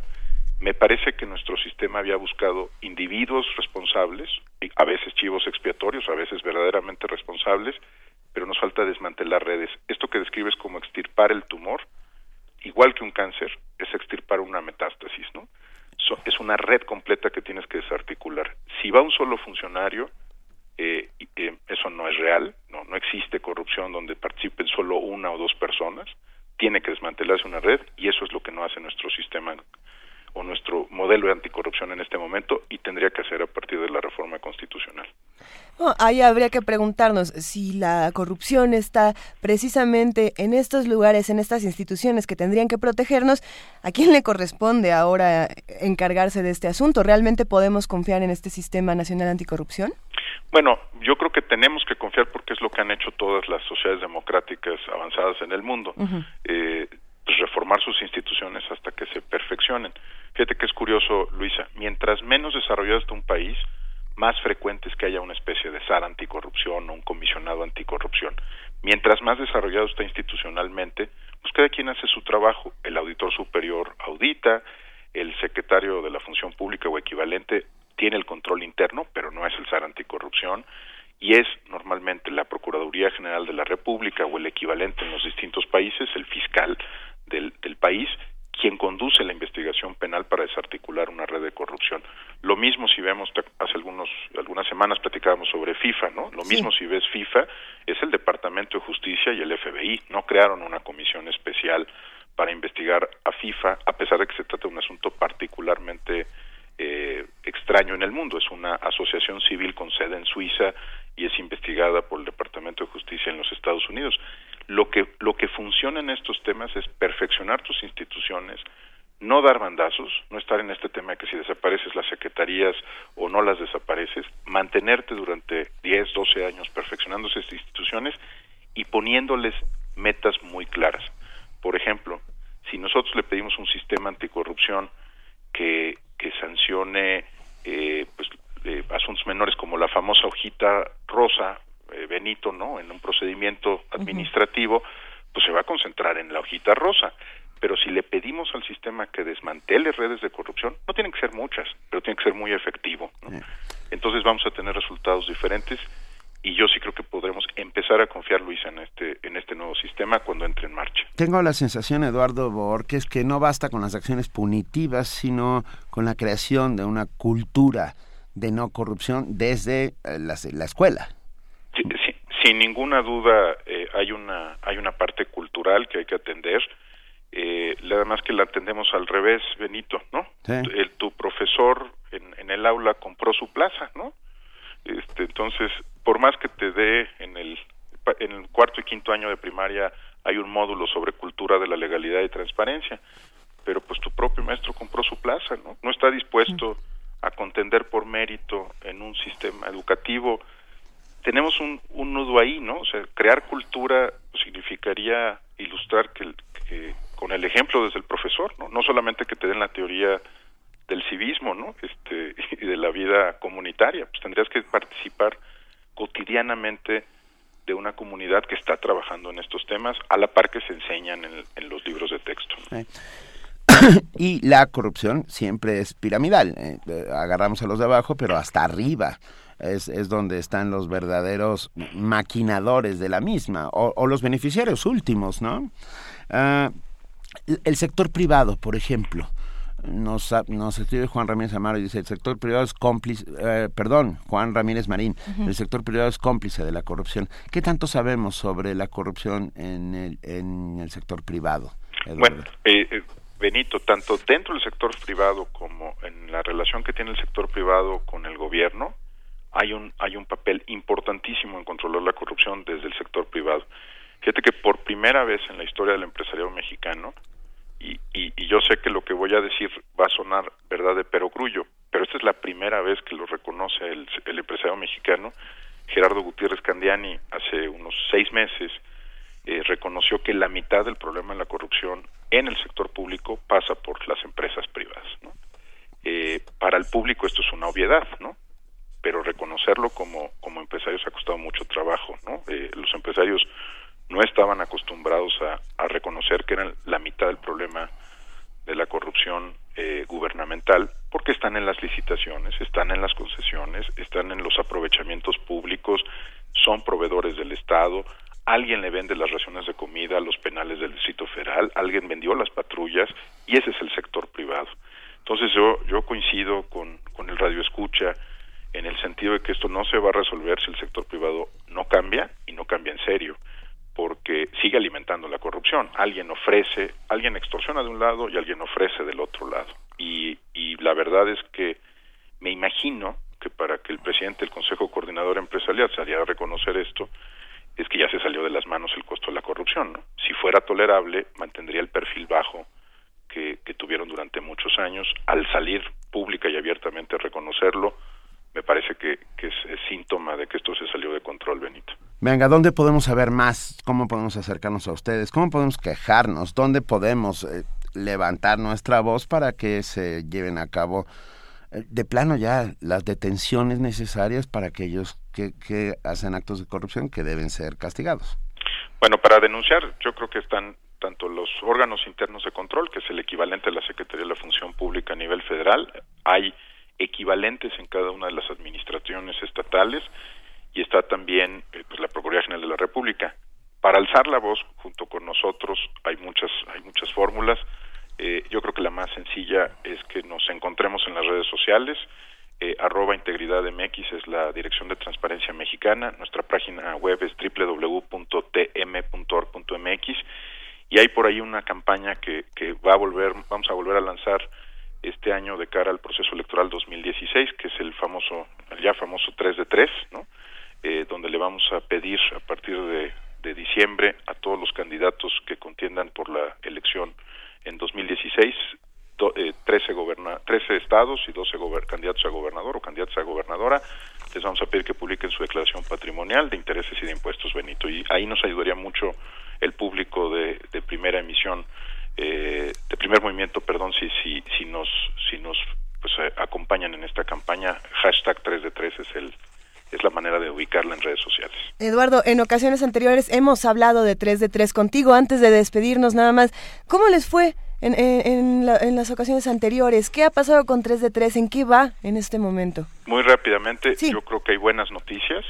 Eh, nueve de nueve gobernadores electos en 2015 hicieron ya pública su declaración patrimonial. El último fue Campeche, que no lo hizo durante el proceso electoral, pero que ya se sumó. Y la semana pasada se sumaron, y esto es interesante, dos actores nuevos, eh, los gabinetes estatales, se sumó el gabinete estatal de Baja California Sur, el de Querétaro y el de Nuevo León, dos, dos gobiernos del PAN, uno independiente, el caso de Nuevo León, y también se empezaron a sumar regidores, que para nosotros fue una una sorpresa, pero al parecer varios regidores están interesados en sumarse a la iniciativa y lo están haciendo y se espera que a fines de este mes el gabinete completo de Sonora, que está gobernado por el PRI, y el, la fracción parlamentaria del PRD también se sumen por en el Congreso, en la Cámara de Diputados, se sumen por completo a tres de tres. Entonces, ahí vamos, ahí vamos, Luisa, sigue avanzando, pero esto no va a moverse sin el, la demanda social y ahí es donde creo que todos podemos encontrar. ¿Los delegados del Distrito Federal? Algunos de ellos ya lo hicieron, durante la campaña lo hizo eh, Xochil Gálvez, eh, lo hizo también eh, Eh, Claudia Sheinbaum. Claudia Sheinbaum, el, el jefe delegacional de Cuauhtémoc. Sí, Monreal. Ricardo Monreal. Eh, no todos lo han hecho. Tenemos más o menos la mitad de los jefes delegacionales de la ciudad y pues al parecer cuando pasó el entusiasmo electoral se les olvidó algunos de ellos. bueno, estaremos en contacto, seguimos hablándonos, te agradecemos como siempre que estés aquí en Primer Movimiento Eduardo Borges, director de Transparencia Mexicana ONG y estaremos muy pendientes, muy pendientes de todo lo que pase al respecto. Luisa Benito, el agradecido de verdad soy yo como siempre. Gracias. Hablemos pronto Eduardo, un gran abrazo. Un abrazo, muchas gracias. Hasta luego. Primer movimiento donde todos rugen, el puma ronronea.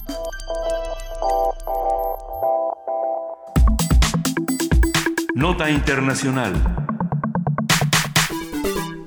El presidente de Estados Unidos, Barack Obama, prometió el domingo intensificar los esfuerzos para eliminar al Daesh y evitar más ataques como el ocurrido en París, al tiempo que instó a su homólogo ruso, Vladimir Putin, a ayudarle en la lucha contra el grupo yihadista en Siria. Durante su participación en la cumbre del G20 en Turquía, Obama dijo que esa reunión debería de asumir una nueva importancia en la que los líderes trabajen para desarrollar una respuesta a la masacre.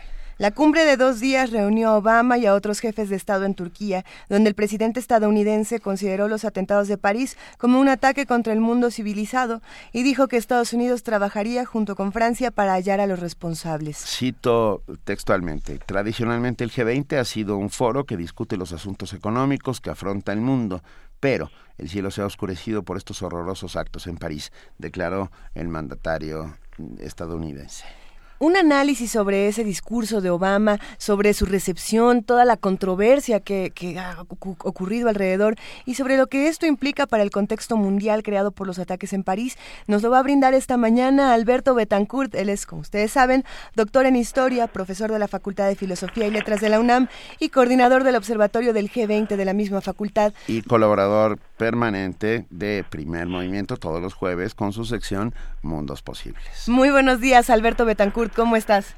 Hola Luisa Benito, amigos de Primer Movimiento, qué gusto saludarlos, aunque sea por un motivo que nos mantiene a todos estupefactos y consternados. Eh, ha, ha, sido una semana muy dura, yo creo, eh, no solamente para Francia, sino para el resto del mundo, que ha tenido que reconfigurar muchas cosas, Alberto. Eh, entre ellas, bueno, llega este discurso de Obama que, ha causado una confusión, conmoción, contradicción, enojo. Bueno, ¿qué, ¿qué opinas? Pues mira, lo primero que yo diría es que eh, en realidad tengo la impresión de que Estados Unidos no es el que está llevando la iniciativa en lo que ocurre. Si nosotros recordamos el discurso que pronunció Vladimir Putin en la Asamblea General de la ONU, en aquella que fue su reaparición después de varios años en ese importante foro, pues él prácticamente había llamado a la formación de una coalición internacional que intercambiara información y que pudiera combatir de manera conjunta eh, a Daesh eh, o al llamado Estado Islámico y pues creo que eso es lo que está ocurriendo. Yo tengo la impresión de que más bien fueron, digamos, eh, Holland y Putin los que resolvieron lanzar el plan que se aprobó en el G20. Ahí, y es que se, vuelve más complicado. De pronto François Hollande dice eh, eh, el día de hoy, bueno, lo dice desde ayer, que Francia está en guerra, ¿no? Y, bueno, ahí ya, ya, de pronto no sabemos cómo reaccionar ante este tipo de reacciones. ¿Francia está en guerra, Alberto? Qué bueno que lo, que lo mencionas, Luisa. Mira, yo creo que este es un momento histórico, evidentemente traumático, que reclama que todos hagamos algo que parece un lugar común, pero no lo es en estos momentos de alta intensidad emocional y de sobrecarga ideológica. Y eso que todos tenemos que hacer creo que es pensar. Pensar con cabeza fría, tratar de superar el lenguaje inmediatista de la guerra, el lenguaje que intenta justificar la barbarie en nombre del combate a la barbarie, por eso pienso que es muy importante que los medios de comunicación, las universidades, las organizaciones sociales realicen una crítica puntual, por supuesto condenando los atentados que son absolutamente inaceptables, pero también condenando las respuestas fáciles. Voy a poner una metáfora que espero ilustre un poco cuál es mi punto. Por favor. Podríamos decir que en cierto sentido habría que responder con una policía muy inteligente que sea capaz de apostar un francotirador que dispare con toda precisión contra quien tenga que hacerlo y no con, y no con un bárbaro que dispare un escopetazo que desperdigue, valga la redundancia, perdigones y mata inocentes. Y creo que eso es lo que está pasando con la actual respuesta que está lanzando el gobierno, que están lanzando los gobiernos de Francia, de Rusia, de Estados Unidos eh, y el resto de los países aliados. Porque las bombas no discriminan. Exactamente, y los civiles y los niños no tienen por qué padecer las consecuencias de lo que podríamos llamar, llamar la acción de la justicia. Entonces creo que una tarea muy importante en este momento pues es detenernos a pensar, bueno, informarnos, sin lugar a dudas, tratar de, de saber qué medidas están adoptando, qué están diciendo los grandes políticos en sus discursos, cómo están anunciando las acciones militares, pero pues reflexionar mucho sobre eso y, y desarrollar una crítica. Yo tengo la impresión, tengo aquí en la mano el 18 Brumario de Luis Bonaparte, un texto escrito por el gigante de Treveris que comienza diciendo, Hegel dice en alguna parte que todos los grandes hechos y personajes de la historia universal se producen como si dijéramos dos veces, pero se olvidó de agregar una vez como tragedia y otra vez como sainete. Y yo creo que lo que estamos viendo en este momento es una reedición del 11 de septiembre de 2001. Eh, digamos, antes teníamos a George Walker Bush, que era el dirigente de la derecha, un dirigente pequeñito, enano, digamos, pero que adquirió una fuerza y un poder extraordinario en la formación de la coalición internacional que invadió Afganistán e invadió Irak.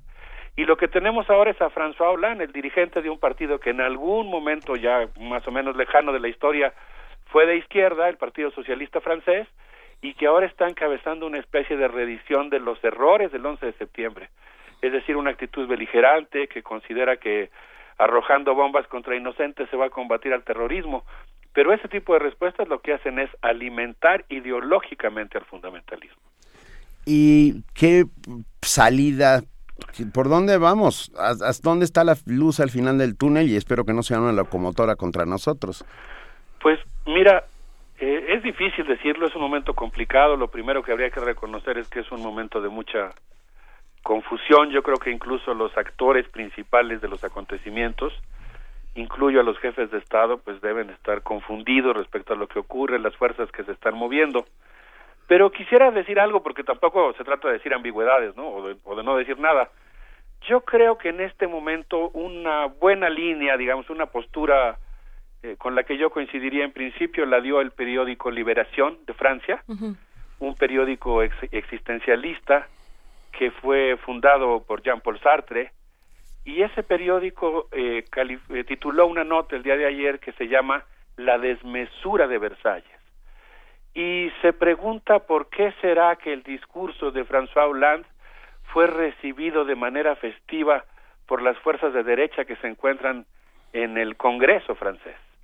Lo dice con mucha preocupación porque efectivamente pareciera ser que la respuesta de Hollande fue la de alguien que está promoviendo la cercenación de algunos de los derechos humanos básicos y de elementos sustanciales de la Constitución francesa. Eh, desde luego creo que a todos nos indigna lo que ha ocurrido, pero el hecho es que la reacción no puede ser la de atentar contra la democracia. Y el problema, según mencionaba esta nota del periódico Liberación, es que Holland en su discurso dijo que la República va a derrotar al terrorismo. Así es. Pero pues parece ser que quien va a dañar a la República sin duda es el terrorismo, pero también lo hará en buena medida el propio Holland. Si mantiene ese discurso que, insisto, es una especie de caricatura de lo que hizo Bush el 11 de septiembre. Así que yo creo que la luz del túnel, respondiendo a tu, a tu muy difícil y muy importante pregunta, Benito, pues yo creo que consiste en plantear que necesitamos una salida racional. No digo que no sea enérgica, no digo que no haya indignación, bullen por supuesto muchos sentimientos de, de asombro, de susto, pero pues nosotros necesitamos construir una salida que se base en la legalidad y el respeto a los derechos humanos.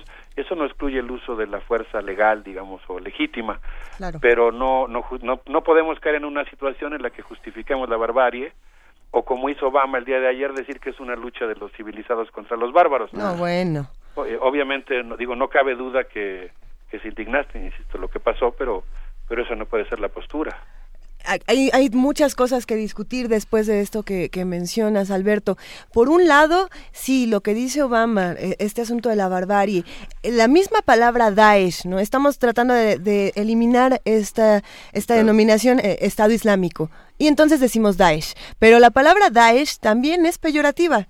Bueno, eh, de, una manera distinta. Estado Islámico no, no, es un asunto peyorativo. A lo que me refiero es que Daesh eh, no es. Se, se, utiliza para decir los que deben ser pisoteados, si no me equivoco. En, eh, ahorita, ahorita buscamos exactamente. Sí, no estoy seguro, fíjate. Yo he escuchado a algunos compañeros que están involucrados en la defensa de los derechos civiles en Medio Oriente decir que prefieren Daesh para no descalificar al Estado Islámico, pero eh, soy franco y no no conozco cuál es el significado etimológico de la palabra. De hecho, yo pensaba adoptarla en función de esa recomendación, de personas en, eh, que me parecen sensatas, pero creo que valdría la pena averiguar. Habría que, habría que revisar en un momento más qué significa eso. Pero por otro lado, en este proceso de pacificación que, que requiere Siria, eh, se puede abordar desde muchos lugares, ¿no? Y, ya se escuchan las voces de muchos analistas que de pronto dicen, a ver, si Francia y los Estados Unidos lo que deciden son, es hacer una serie de bombardeos aéreos, no van a conseguir nada. Y lo que se necesita es mandar eh, tropas por tierra. Y, y de pronto empiezan a tener todas estas declaraciones desde los estudiosos, los políticos, y, se vuelve un, mar de furia, un mar de violencia. Eso es lo que yo creo que tenemos que impedir.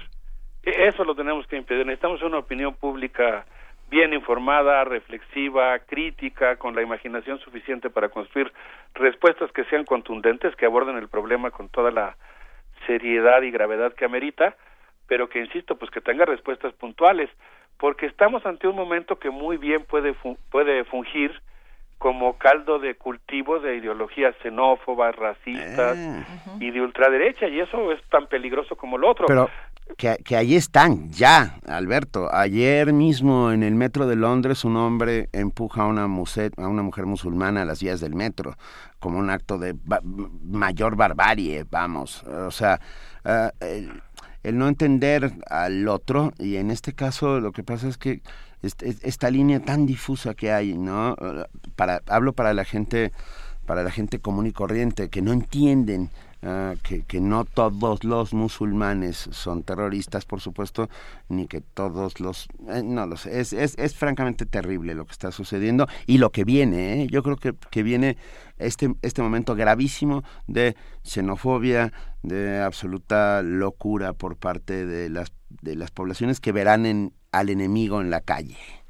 Sí, yo creo que es un momento en el que es muy importante recordar, como lo hace el gran historiador hindú Irfan Habib, que el Islam fue la cuna intelectual que preservó durante mucho tiempo, trayéndolos en camellos desde Atenas, buena parte de los manuscritos de la antigüedad clásica griega y romana, que si se salvaron de la Edad Media y de la corrosión del tiempo, los hongos y los ratones, pues fue gracias a estas caravanas de camellos de sultanes eh, y representantes de la cultura islámica que salvaron buena parte de las bibliotecas europeas, que cultivaron la ciencia con mucho celo, con diálogo con la cultura china, con la cultura hebrea, con la propia cultura eh, griega y romana, eh, con la cultura judía, y el Islam pues ha jugado un papel fundamental en la conformación de lo que ahora es la cultura occidental, eso creo que tenemos que tenerlo presente. Habría que pensar también una cosa que ahora me llama mucho la atención. Eh, la flota rusa se movió hacia el oriente en el Mediterráneo y va hacia un encuentro con la flota francesa y al parecer van a hacer una operación conjunta. Eh, eso querría decir que eventualmente el ejército ruso, no estoy por el momento calificando eh, o valorando lo que eso significa, estoy describiendo algo que me parece fundamental en términos geopolíticos, Parece ser que el ejército ruso tuvo una segunda victoria con un operativo similar al que hizo en Ucrania, ¿no? Lanza una ofensiva militar y con esa ofensiva militar abre una mesa de negociación política. Eso fue lo que ocurrió en Ucrania y llevó a la mesa de Minsk. Y creo que la mesa de Minsk, donde se están resolviendo los problemas ucranianos por vía pacífica en lugar de por vía del exterminio como lo quería Estados Unidos, una mesa en la que están reunidos eh, Alemania, Francia y Rusia, es en donde se gestó esto que ocurrió ahora en Siria. El, la intervención rusa en Siria ha abierto nuevamente una mesa de negociación, la mesa de Ginebra, y en Ginebra pues está llegando un acuerdo en el que se está planteando una transición política pacífica en Siria.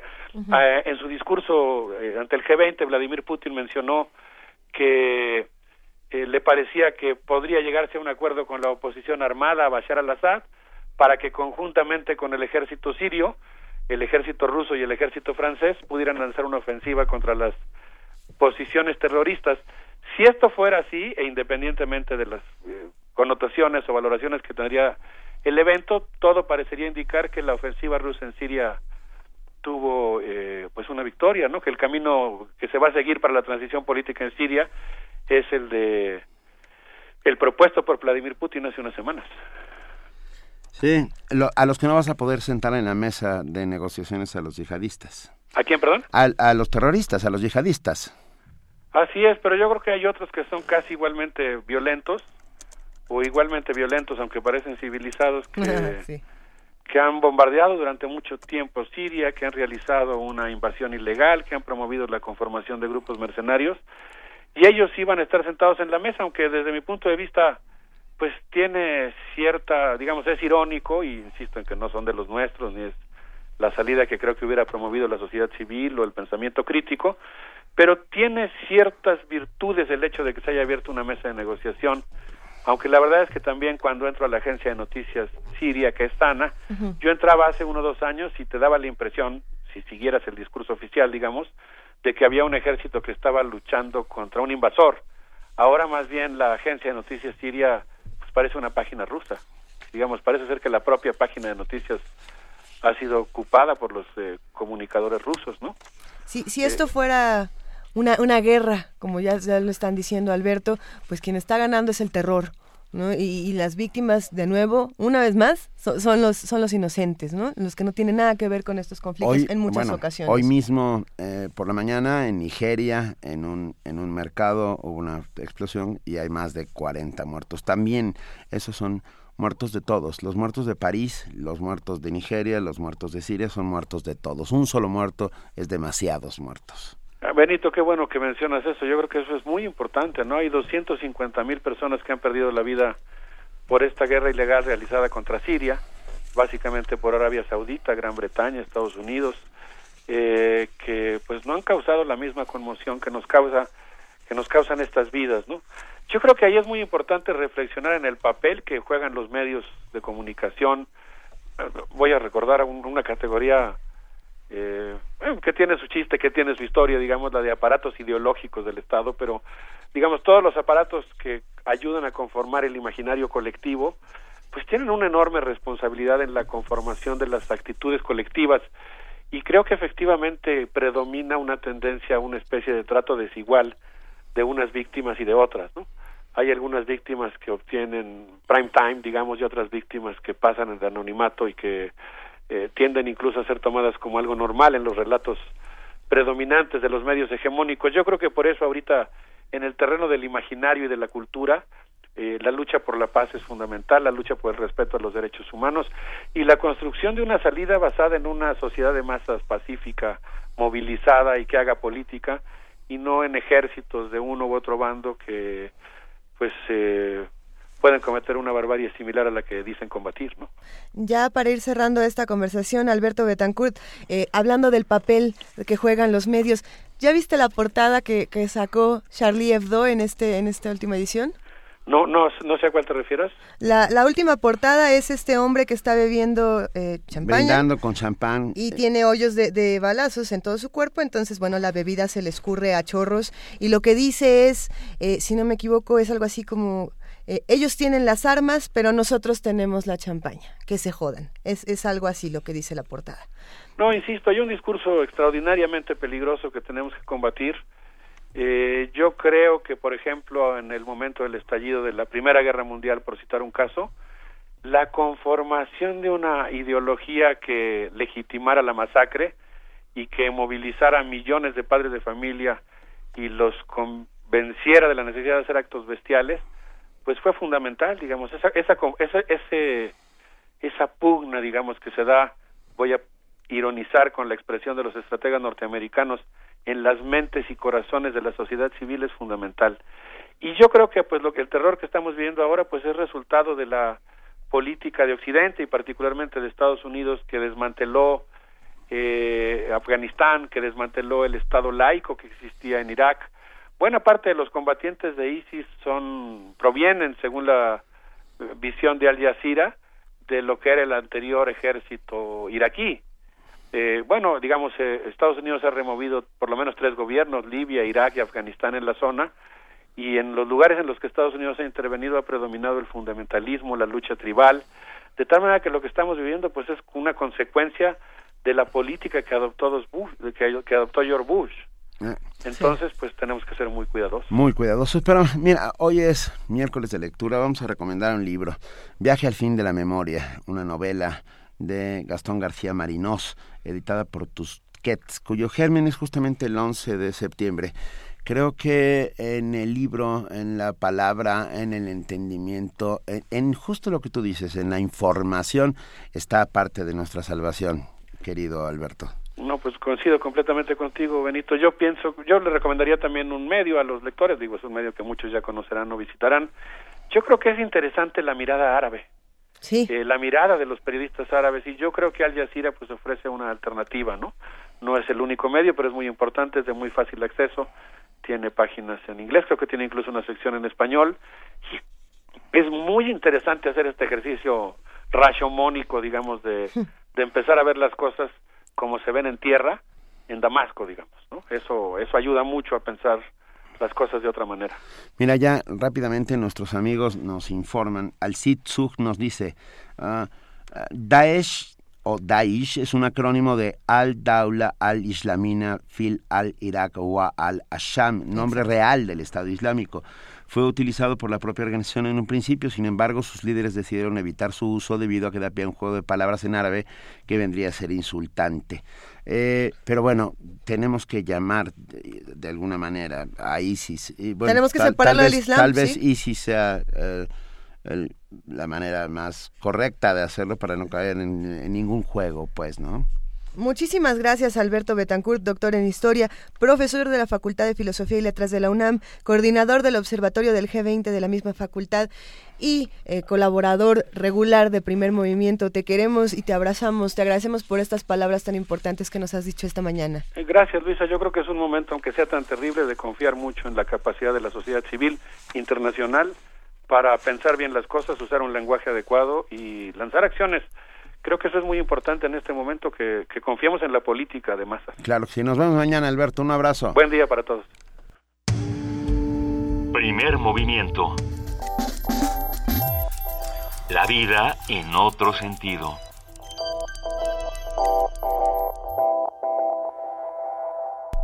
Son las 8 de la mañana con 54 minutos. Estamos en arroba P Movimiento, en diagonal Primer Movimiento UNAM y en el teléfono 55 36 43 39. En este momento vamos a escuchar una cápsula. La vigésimo séptima edición del Festival de Música de Morelia, además de ofrecer conciertos de agrupaciones como Glass Duo y la Geneva Camerata, permite que sus asistentes conozcan esta histórica ciudad que cuenta con sitios curiosos como el Museo del Dulce. A ver, y para, y para hablar de todos estos lugares curiosos como el Museo del Dulce, pues está Dulce García para contarnos todo lo que ocurre. Así, se escucha Morelia.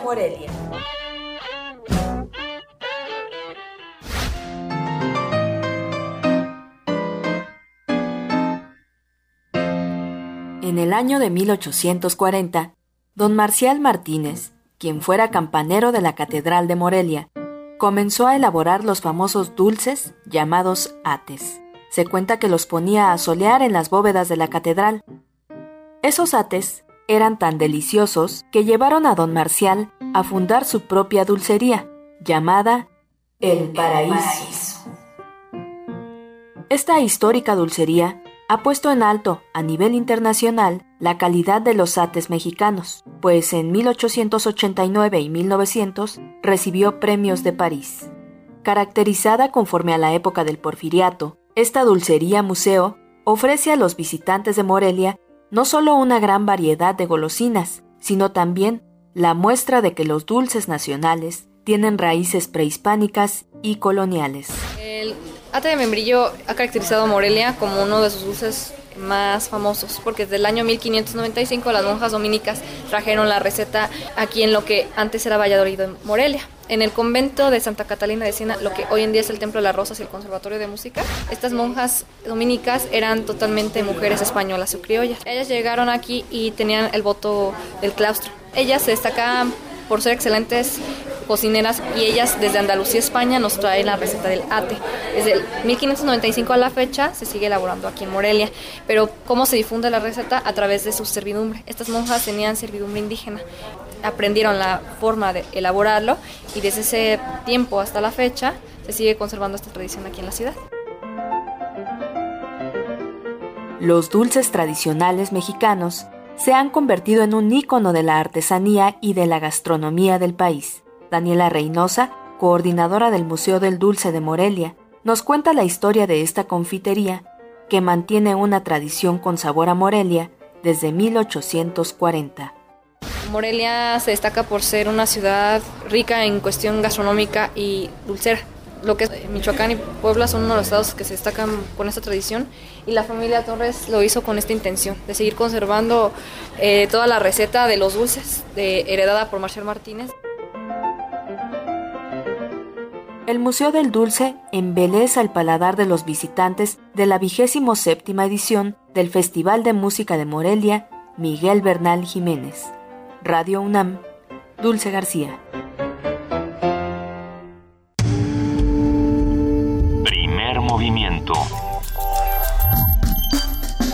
Donde la raza habla.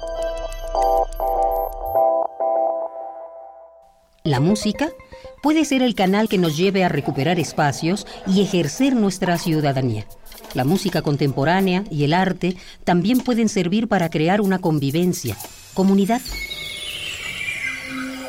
La asociación Camin Art y el ensamble Muslab lo harán posible con la Muestra Internacional de Música Electroacústica MUSLAB 2015. Brasil, Argentina, Francia y México. Ocho compositores y artistas audiovisuales creando espacios sensoriales únicos en un mismo lugar. Daniel Blinkhorn, Philip Neu, Paul Gelsing, Demian Rudel Rey, Rocío Cano Baliño, Joao Pedro jueves 10 de diciembre a las 19.30 horas en la sala Julián Carrillo. Adolfo Prieto, 133, Colonia del Valle, a unos pasos del Metrobús Amores. Radio UNAM invita. El INE es mucho más que el encargado de las elecciones, más que la credencial con la que votas y te identificas. El INE existe para garantizar tus derechos político-electorales, para impulsar el poder de todos sin importar su edad para que se escuche tu opinión y se sume a otras, para promover el diálogo, la tolerancia y el respeto. Descubre y comparte tu poder ciudadano. Contigo, México es más. Súmate. Instituto Nacional Electoral, INE.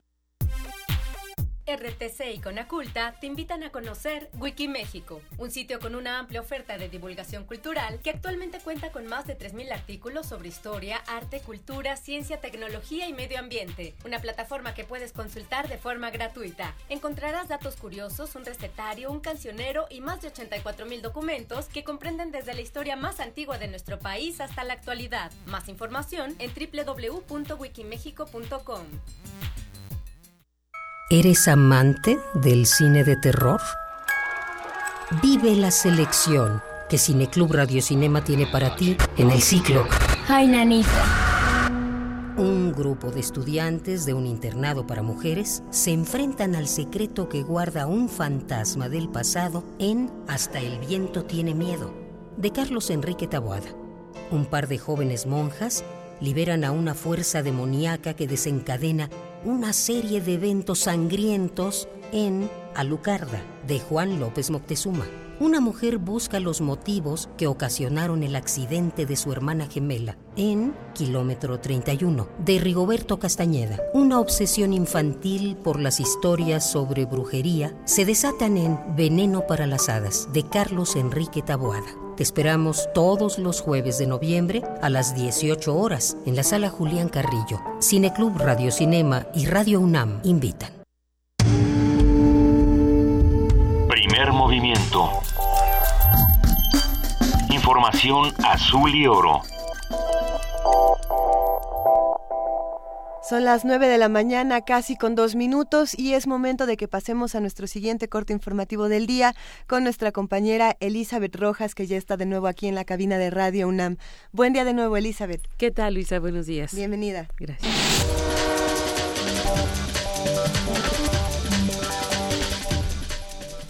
Carlos Alberto Duarte Baena rindió protesta como presidente municipal de Cocula Guerrero. Esto debido a que se aprobó una licencia para Eric Ulises Ramírez Crespo, quien enfrenta un arraigo de 40 días ordenado por la Subprocuraduría especializada en la investigación de delincuencia organizada por la presunta vinculación con el grupo criminal Guerreros Unidos. Cabe señalar que la noche del 12 de noviembre, el Pleno del Congreso local aprobó el dictamen presentado por la Comisión de Gobernación y Asuntos Políticos. En Guerrero, Fuerzas de Seguridad Federal iniciaron ayer un operativo para resguardar escuelas de la zona suburbana del puerto de Acapulco que pararon labores por amenazas de grupos de la delincuencia organizada. Habla José Luis González de la Vega Otero, secretario de Educación de la entidad. Estamos iniciando el operativo. Es un operativo que va a permanecer en 10 rutas en todo el municipio de Acapulco. Eh, serán los elementos suficientes eh, para poder garantizar la seguridad de las escuelas, que las niñas y los niños y los padres de familia y las maestras y maestros vengan a su escuela con toda la seguridad. Cabe señalar que hasta el viernes de la semana pasada habían cerrado 52 escuelas en distintas zonas del puerto ante la amenaza de extorsión y pago de cuota a propósito de la entrega de aguinaldos a los docentes. El operativo durará hasta el 18 de diciembre cuando inicia el periodo vacacional de fin de año. El secretario de la Contraloría del Gobierno de Oaxaca, Manuel de Jesús López, señaló que ya se suspendió el pago de salario a unos 49 trabajadores, 48 alcaldes y 10 funcionarios que fueron detectados con doble plaza y cobrando en el IEPO. En entrevista detalló que la auditoría está abierta y se sigue revisando a quienes están en situación irregular, como es el caso de los dirigentes de la Coordinadora Nacional de Trabajadores de la Educación. Por último, el funcionario recalcó que no habrá negociación de la ley. En Puebla fue hallado el cuerpo del sacerdote Erasto Pliego de Jesús, quien había sido reportado como desaparecido desde hace algunos días. El cadáver estaba calcinado. Desde hace una semana la Arquidiócesis de Puebla había reportado su desaparición. De acuerdo con el Centro Católico Multimedial, México está considerado como el país más peligroso del mundo para ejercer el ministerio sacerdotal. El titular de la Secretaría de Comunicaciones y Transportes, Gerardo Ruiz Esparza, recalcó que el proyecto del nuevo Aeropuerto Internacional de la Ciudad de México avanza conforme a lo programado. Agregó que a finales de noviembre se licitará la cimentación de la terminal mientras que en diciembre se realizará la de las pistas. Asimismo, precisó que para el 2018 estará la estructura externa para posteriormente certificar el aeropuerto, proceso que no tomará menos de un año. En información internacional, Francia está en guerra contra el yihadismo, pero en París no se dejarán de realizar actos multitudinarios de cultura. Así lo dijo el presidente François Hollande ante el foro de líderes de la UNESCO celebrado en la capital francesa. Hollande señaló que la sociedad francesa no puede suspender su estilo de vida. En Estados Unidos, dos vuelos de Air France con destino a París fueron desviados tras recibir amenazas de bombas. Uno de los vuelos había despegado desde el aeropuerto de Dulles, en Virginia, desde cerca de Washington, D.C., y fue desviado hacia Halifax, Nueva Escocia, Canadá, donde los pasajeros fueron evacuados. El segundo vuelo salió de Los Ángeles, en la costa oeste, y fue desviado a Salt Lake City, Utah. En ambos casos solo se trató de falsas amenazas. La energía nuclear debe incluirse en las conversaciones sobre cambio climático. El director general del Organismo Internacional de Energía Atómica, el OIEA, instó este martes a considerar la energía nuclear en las conversaciones sobre la mitigación del cambio climático en el marco de la Convención Marco de la ONU sobre ese fenómeno. Al rendir el informe anual del OIEA a la Asamblea General de la ONU, Yukiya Amano subrayó que muchos países coinciden en que la energía nuclear puede ayudarles al doble propósito de garantizar el abasto de energía mientras reducen las emisiones de efecto invernadero. La energía nuclear tiene un bajo impacto en el ambiente, lo que significa disminuir significativamente las emisiones contaminantes, afirmó. Del mismo modo, Amano destacó los vínculos entre los Objetivos de Desarrollo Sostenible adoptados recientemente y el trabajo del OIA orientado a impulsar la seguridad alimentaria y la nutrición, la salud, la protección de los océanos y la gestión de los recursos acuíferos, así como el combate y adaptación al cambio climático. El informe del OIA incluyó también los avances logrados para la verificación del programa nuclear iraní, mismos a los que calificó como un éxito de la diplomacia. Jordi Trujols, Naciones Unidas, Nueva York. En Filipinas, el grupo extremista Abu Sayyaf decapitó a un rehén malayo que tenía secuestrado desde hace seis meses.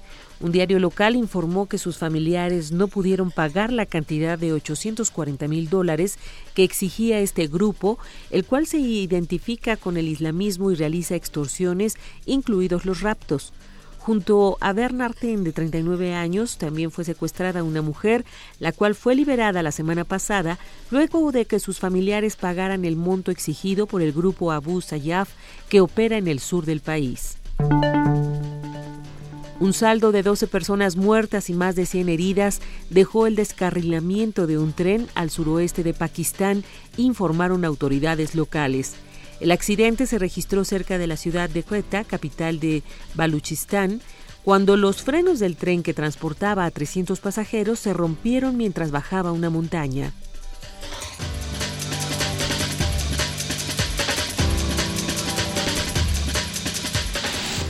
Son las 9 de la mañana con 8 minutos. Mil gracias a nuestra compañera y amiga Elizabeth Rojas por este corte informativo y nos vemos mañana, Elizabeth. Hasta mañana, Benito Luisa. Buenos días. Buen día.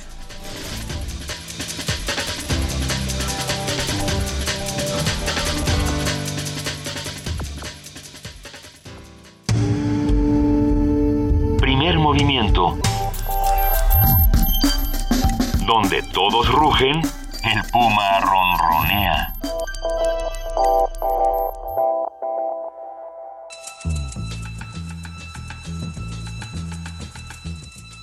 Es hora de poesía necesaria.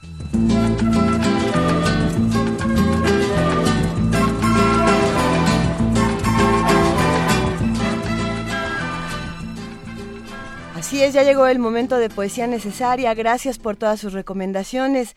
El ganador de esta mañana es sin duda Juan Gelman. Ah, queremos mucho a Juan Gelman aquí en primer movimiento, sobre todo por, por esta voz muchas veces combativa, muchas veces eh, trágica, muchas veces enloquecida. Juan Gelman tiene un registro bellísimo, tiene todas las voces en su propia voz. Y bueno, queremos compartirles de las notas escritas en 1979, la nota 1. Te nombraré veces y veces. Me acostaré con vos noche y día, noches y días con vos. Me ensuciaré cogiendo con tu sombra. Te mostraré mi rabioso corazón. Te pisaré loco de furia. Te mataré los pedacitos. Te mataré una con Paco, otro lo mato con Rodolfo. Con Haroldo te mato un pedacito más. Te mataré con mi hijo en la mano y con el hijo de mi hijo, muertito. Voy a venir con Diana y te mataré. Voy a venir con Jote y te mataré. Te voy a matar, derrota. Nunca me faltará un rostro amado para matarte otra vez. Vivo o muerto, un rostro amado hasta que mueras. Dolida como estás, ya lo sé. Te voy a matar. Yo te voy a matar. Primer movimiento. Escucha la vida con otro sentido.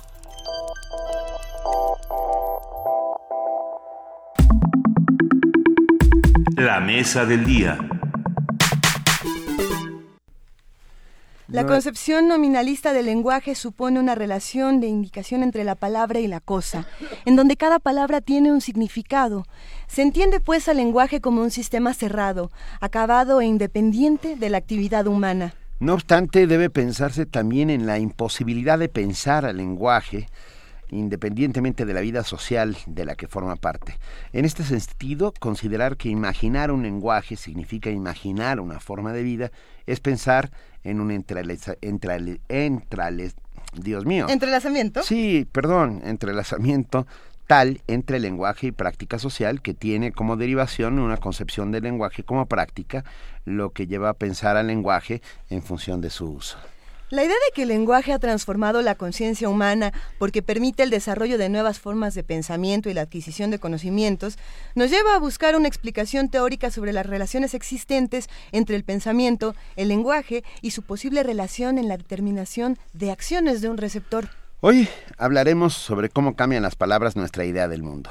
Y para ello contamos con la participación del maestro Leopoldo Baliñas, antropólogo, lingüista, investigador del Instituto de Investigaciones Antropológicas de la UNAM, también miembro de número de la Academia Mexicana de la Lengua y dedicado al estudio de algunas lenguas indígenas mexicanas. Y está aquí con nosotros en cabina. Maestro Baliñas, muchísimas gracias. No, no hay por qué, al contrario. A ver, ¿cómo nos cambia el lenguaje? Nuestra percepción del mundo. Determina la percepción del mundo. ¿Cómo la determina? Al, al ser parte de la sustancia del pensamiento, es decir, o, lo que ancla el pensamiento, o una de las maneras para anclar el pensamiento. ¿no? Principios como los colores, por dar un ejemplo. Sí. ¿no? O sea, son perceptibles, o sea, todo, todo ojo es capaz de ver los, los colores, pero la cultura, más la designación, el nombrarlos, determina que haya colores. ¿Nuestra humanidad entonces estaría determinada por el lenguaje? Exactamente. ¿Somos humanos porque somos lenguaje? Exactamente. Sí, en esa radicalidad yo sí me ubico. Nos, vamos a lo radical. Sí, no, sí, sí, yo coincido. Ah, nombrar es descubrir, nombrar es conjurar. Eh, convocar, estructurar, sí, hacer, crear. Qué, qué maravilla. ¿Cómo? A ver, a partir de la creación, por llamarlo de alguna manera, del lenguaje, de esta posibilidad de hablarnos unos a los otros y de nombrar a las cosas a nuestro alrededor, darles, darles cierto sentido, uh, hemos ido transformándolo, cambiándolo. Hay gente que se asusta mucho con los cambios de lenguaje. ¿Tú, tú qué opinas? Ah, los cambios, quiero decir, estas cosas que constantemente se van incrementando, por ejemplo, el habla cotidiana de los jóvenes. Ah, esta transmutación permanente y constante del lenguaje quiere, habla de que es un ente que está tan vivo como los que estamos vivos. Cuéntanos un poco sobre esto, por sí, favor. Sí, sí, no, la, la, percepción es esa, y más que... Eh, eh, la lengua como, como buen iceberg, digamos, solo muestra, o lo más visible es una pequeña fracción, ¿no? un, porcentaje muy pequeño, que es el léxico. Y uno cree que la, el léxico hace la lengua. ¿no? El léxico es volátil, se presta, corre, circula. Pero los principios gramaticales, o sea, lo, que verdaderamente caracteriza a las lenguas, esos casi son intocables. O sea, obviamente se van modificando y evolucionan pero mucha gente se preocupa de que hay palabras que no son nuestras, ¿no? No, es que ahora se dice chatear, como si no, o sea, no hay ningún problema, al contrario, o sea, tenemos más léxicos si es que se, se fuera el, el, prurito. Pero en realidad son temores al cambio o a la evolución. Con esa creencia, el humano sería una corrupción del, del chimpancé. pensando precisamente en este miedo a los cambios o en esta resistencia a la evolución del lenguaje que nos ha llevado a lugares muy extraños.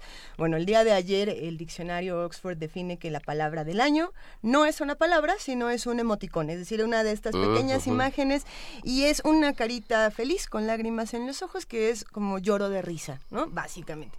Y bueno, las reacciones en diferentes medios han sido de todos tipos, indignación, confusión, esto es una palabra, esto no es, esto ni siquiera es lenguaje, hay quienes dicen, pero, pero esa carita con lagrimitas en los ojos de lloro de risa expresa más cosas que muchas otras palabras, está reuniendo eh, muchas expresiones. ¿Cómo, ¿Cómo entra esta discusión dentro del lenguaje?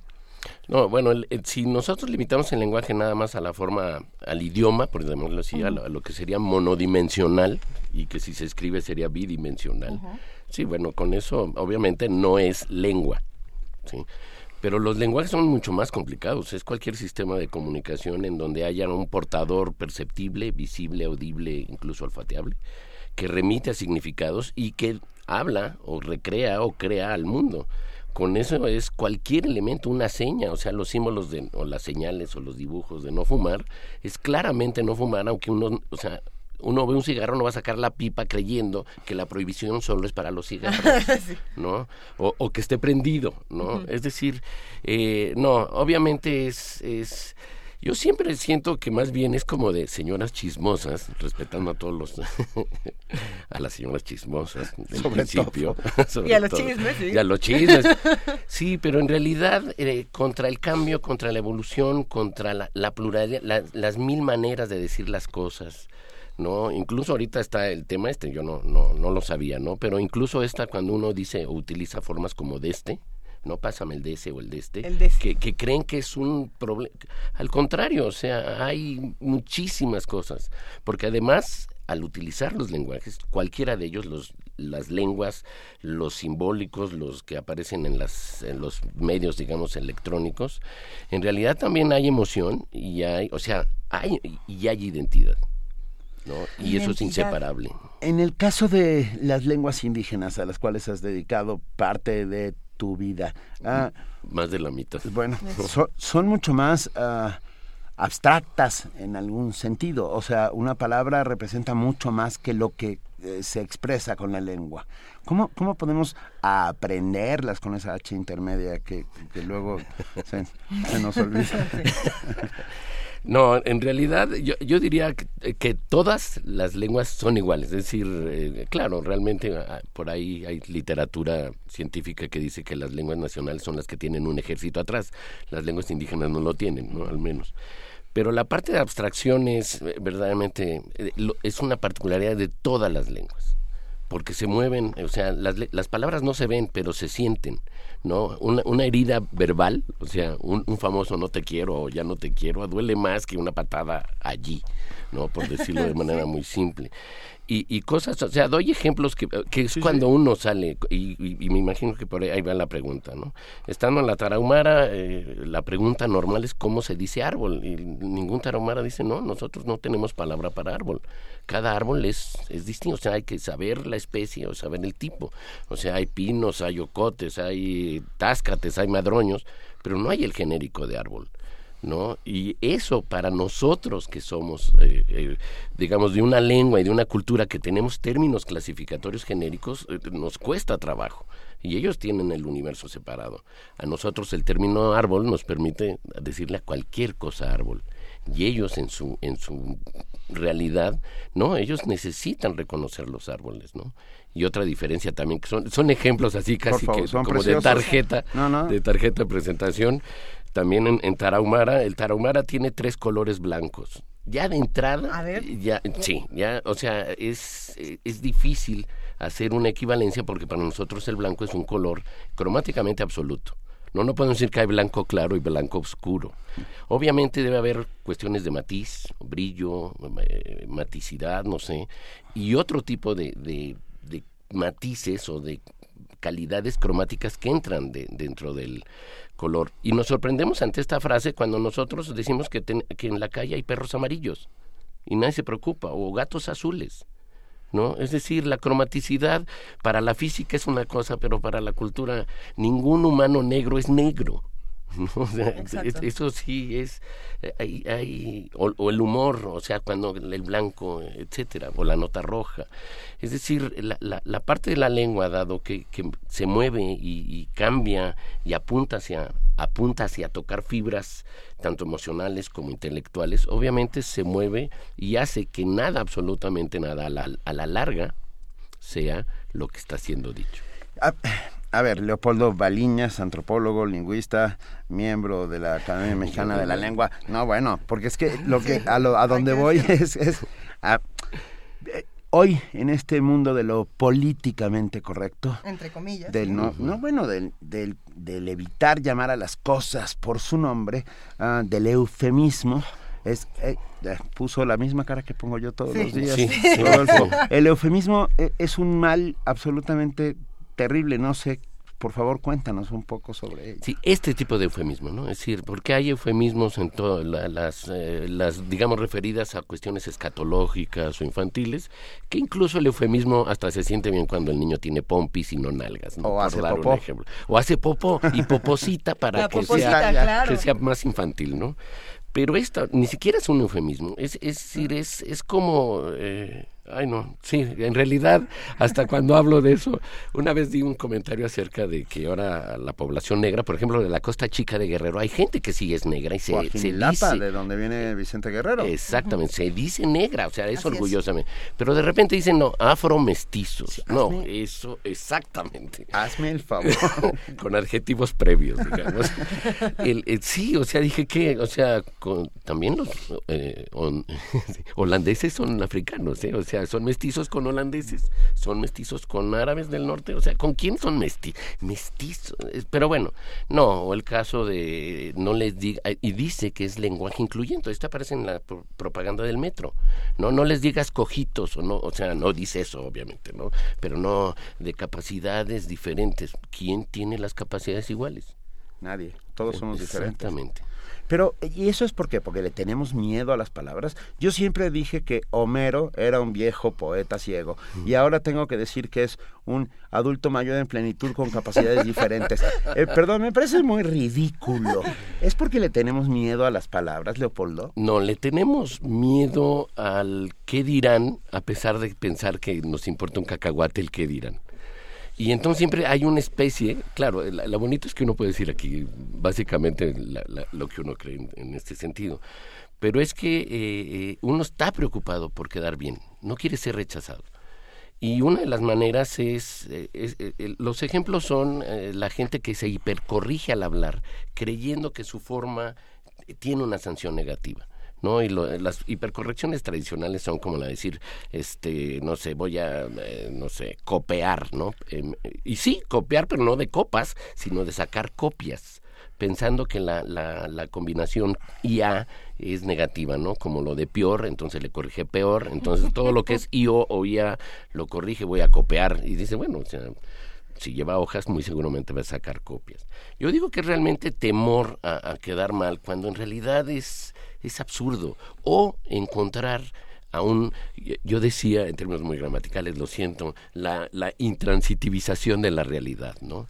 Es decir, uno pierde las llaves y uno dice, se me perdieron las llaves. Es decir, las culpables Ah, siempre son, son las las llaves, llaves. sí, claro. No es uno, no, no, no. No, o sea, perdí las llaves. Sí, sí, perdí las llaves, ¿sí? O no, no hay todo un, un- un- un- una manera de excluirse. Y la otra es, obviamente, la que encontrar que al decir las cosas, al decirlas, uno ya es justo, o ya es noble, o ya es honesto. ¿no? Es decir, si yo ya le quito, digo niños y niñas, yo ya soy eh, y, y trato por iguales a niños y a niñas, ¿no?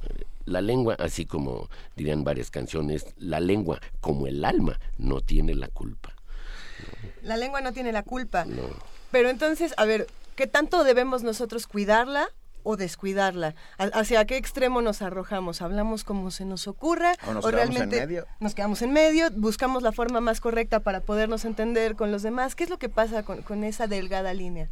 No, en realidad hay, y, y esa es una, hay posturas encontradas eh, y las las dos hay. son, sí, y- pero la, yo diría que las dos son precisas en términos de que somos dueños de la lengua, pero no podemos hacer de ella lo que queramos. Solo podemos hacer lo que la lengua nos permite hacer. ¿no? Es decir, si alguien dice fuiste, ejemplos típicos, Sí. es porque la gramática permite y además es totalmente sistemático decir esa es en fuiste en los pasados. Eh, por lo tanto, a veces es qué podemos hacer cuando lo que realmente nosotros somos somos estamos atrapados en la lengua. Sí, obviamente hay opciones, ¿no? O sea, uno puede decir, ahorita hablábamos de los eufemismos, uno puede decir las cosas crudamente, o la otra es utilizar algún una- un sustituto, digamos, y, y menos sancionado.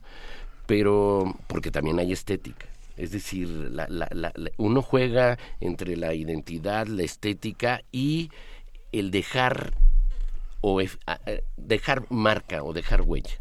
Es decir, yo estoy hablando con mis amigos, no, güey, fíjate que ese güey, que no sé qué". pasa el papá de uno de ellos y automáticamente Ah, sí, muy buenas noches señor o sea como si verdaderamente fuera un hipereducado joven bueno joven no importa este pero y se va el señor y uno regresa a su forma hablar diferente sería yo sería rechazado por mí no buenas tardes compañeros nadie le dice eso a sus amigos No. no Excepto en la Cámara de Diputados. Sí, pero ahí, hay, ahí la ritualidad es, todos son buenos y todos son enemigos, ¿no? Y mira, me quedé pensando en políticos. Ah, Vicente Fox vino a Oh, no, ya romper. ese bueno, lo, la lo ahí que hay una volver. es herida. absolutamente necesario porque, ah, a ver, necesitaba tener un vocero que dijera lo que él quería decir. Esto pasa ah, bastante constantemente. Lo que él quiso decir no es lo que dijo, sino esto otro. Esto que yo les quería decir.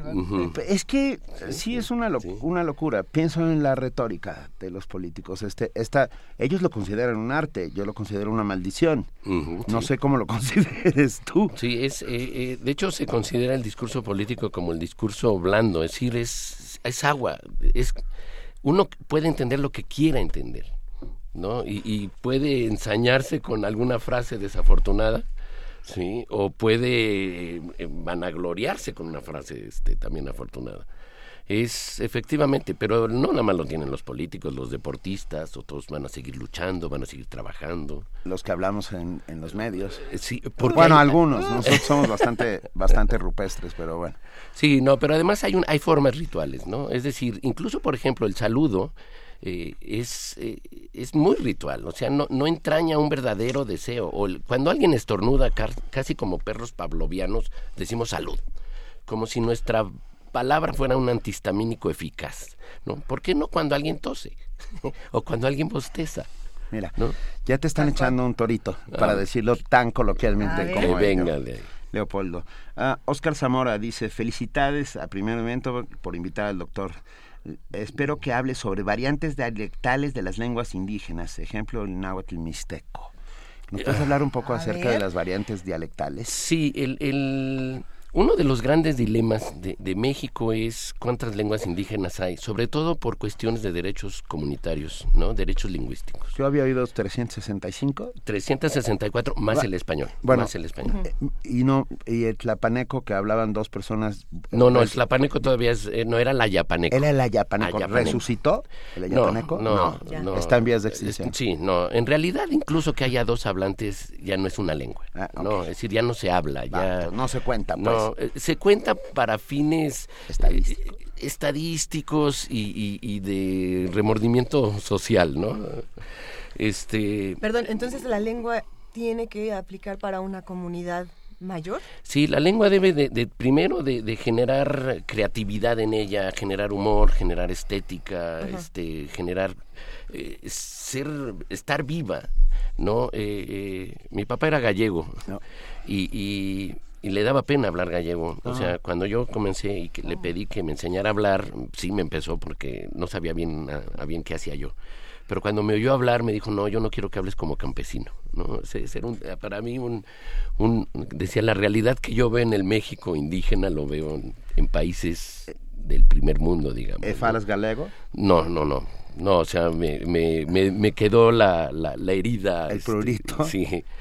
Sin embargo, bueno, si hablo lengua indígena, al menos una, hablo un náhuatl del centro guerrero. Pero cuando nos enfrentamos a las lenguas indígenas, resulta que de una comunidad a otra las cosas cambian.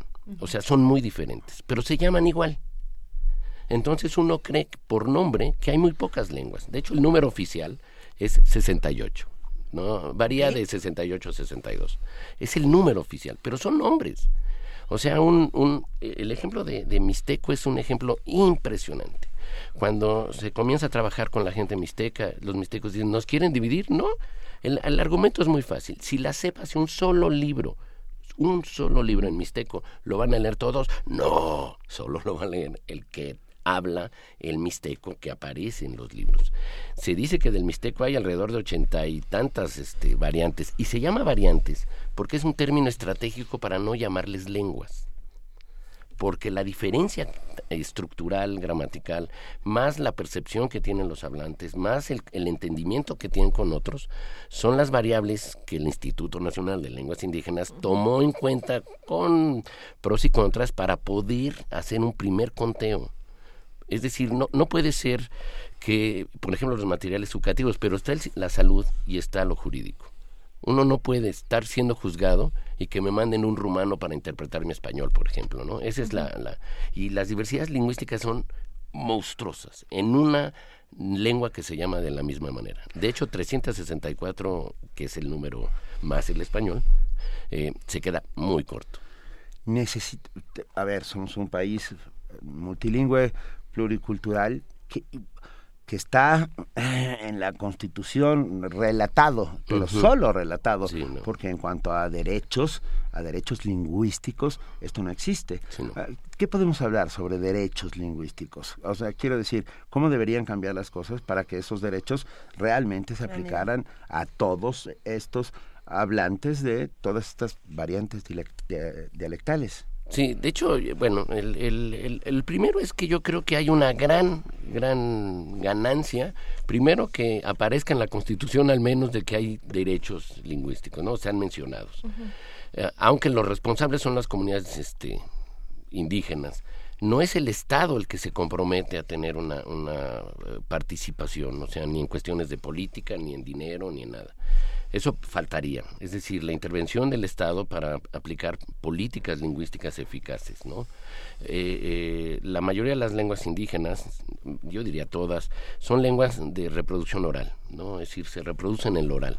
No es una, no es una desventaja. Y por la vía materna, ¿no? Y la vía materna, por supuesto, ¿no? Pero no tienen escritura.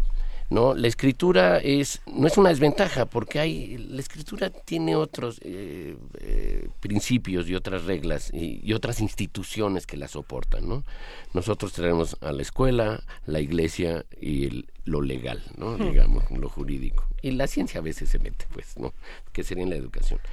Pero no quiero decir que esas instituciones no existan en el medio indígena pero el medio es este oral. Pero con la aparición de los, de los teléfonos celulares, del Internet, mucha gente comienza a hacerlo. Pero se van, van eh, sin, sin una planificación, sin un control lingüístico.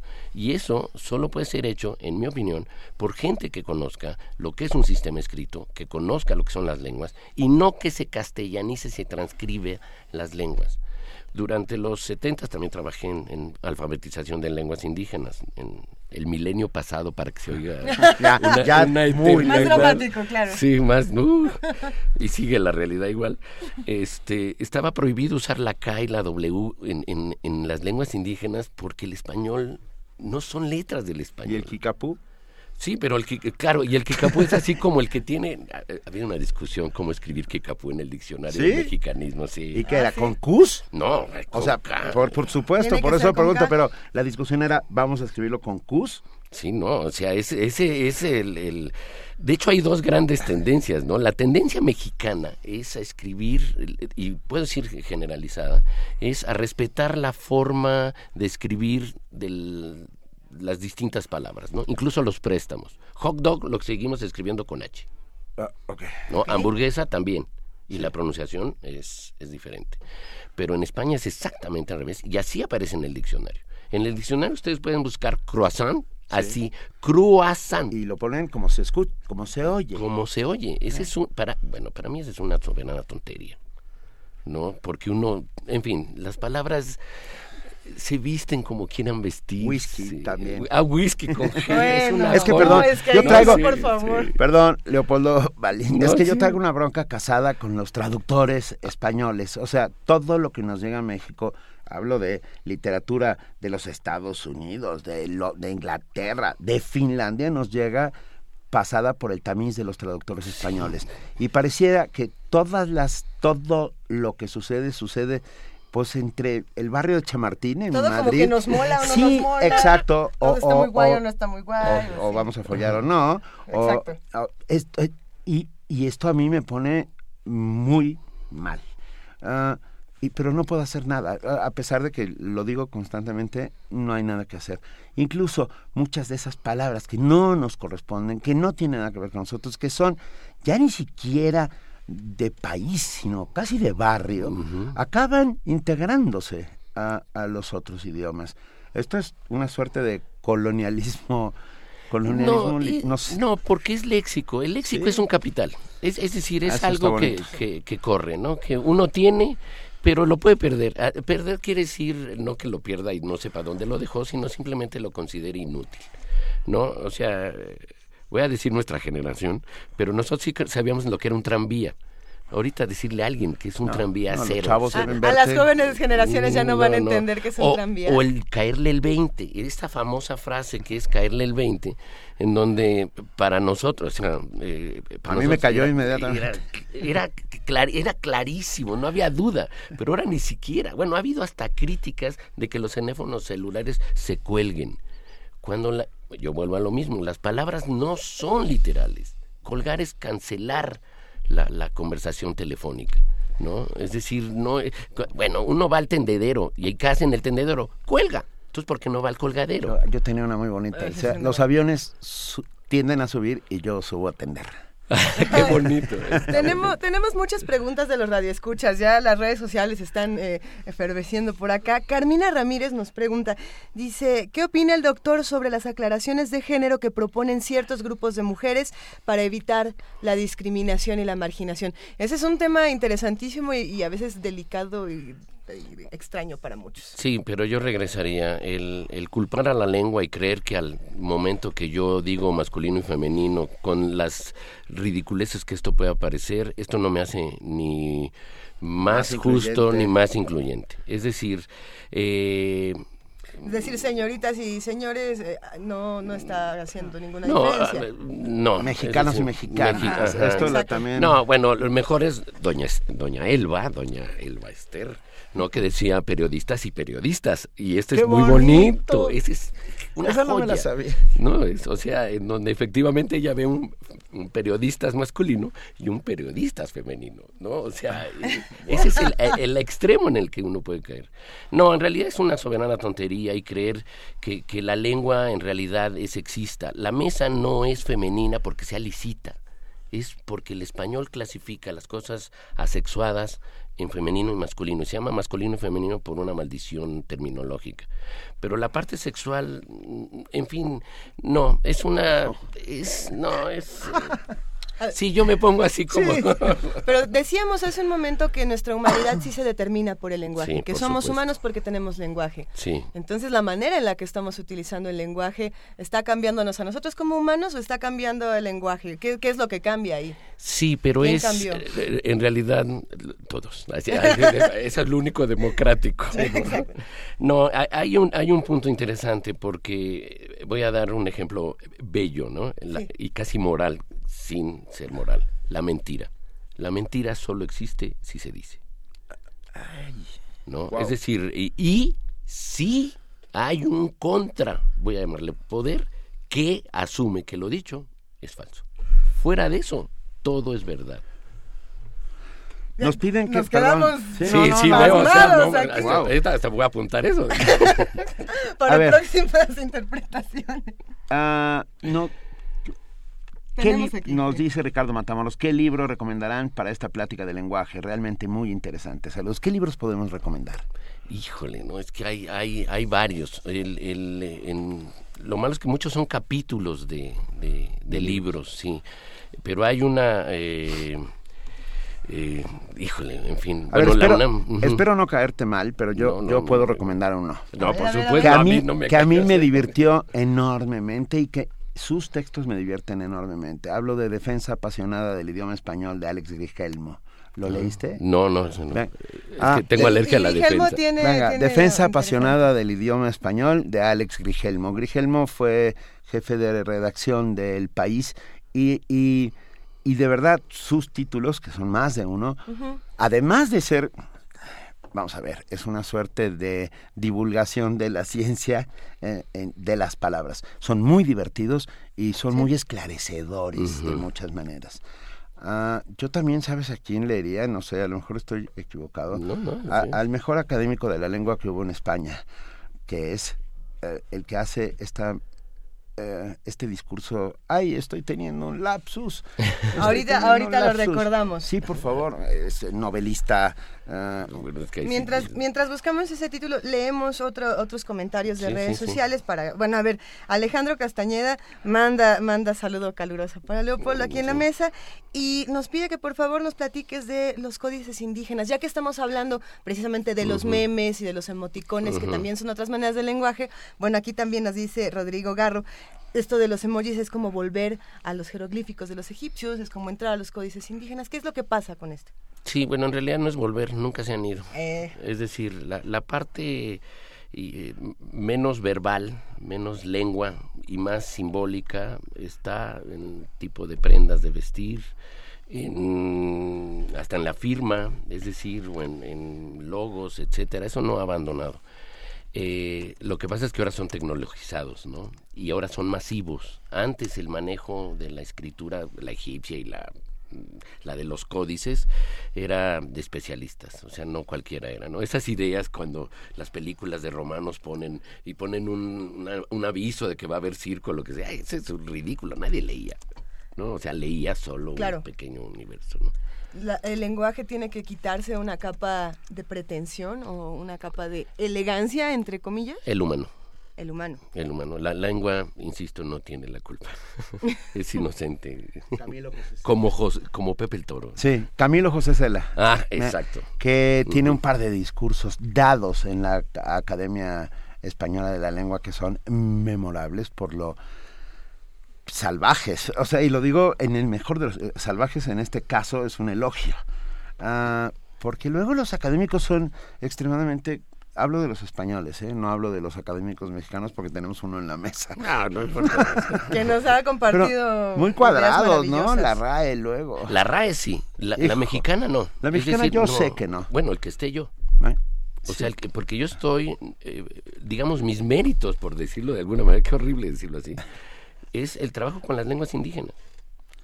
O sea, yo no, yo no. Qué gustazo. Sí, y no soy el único.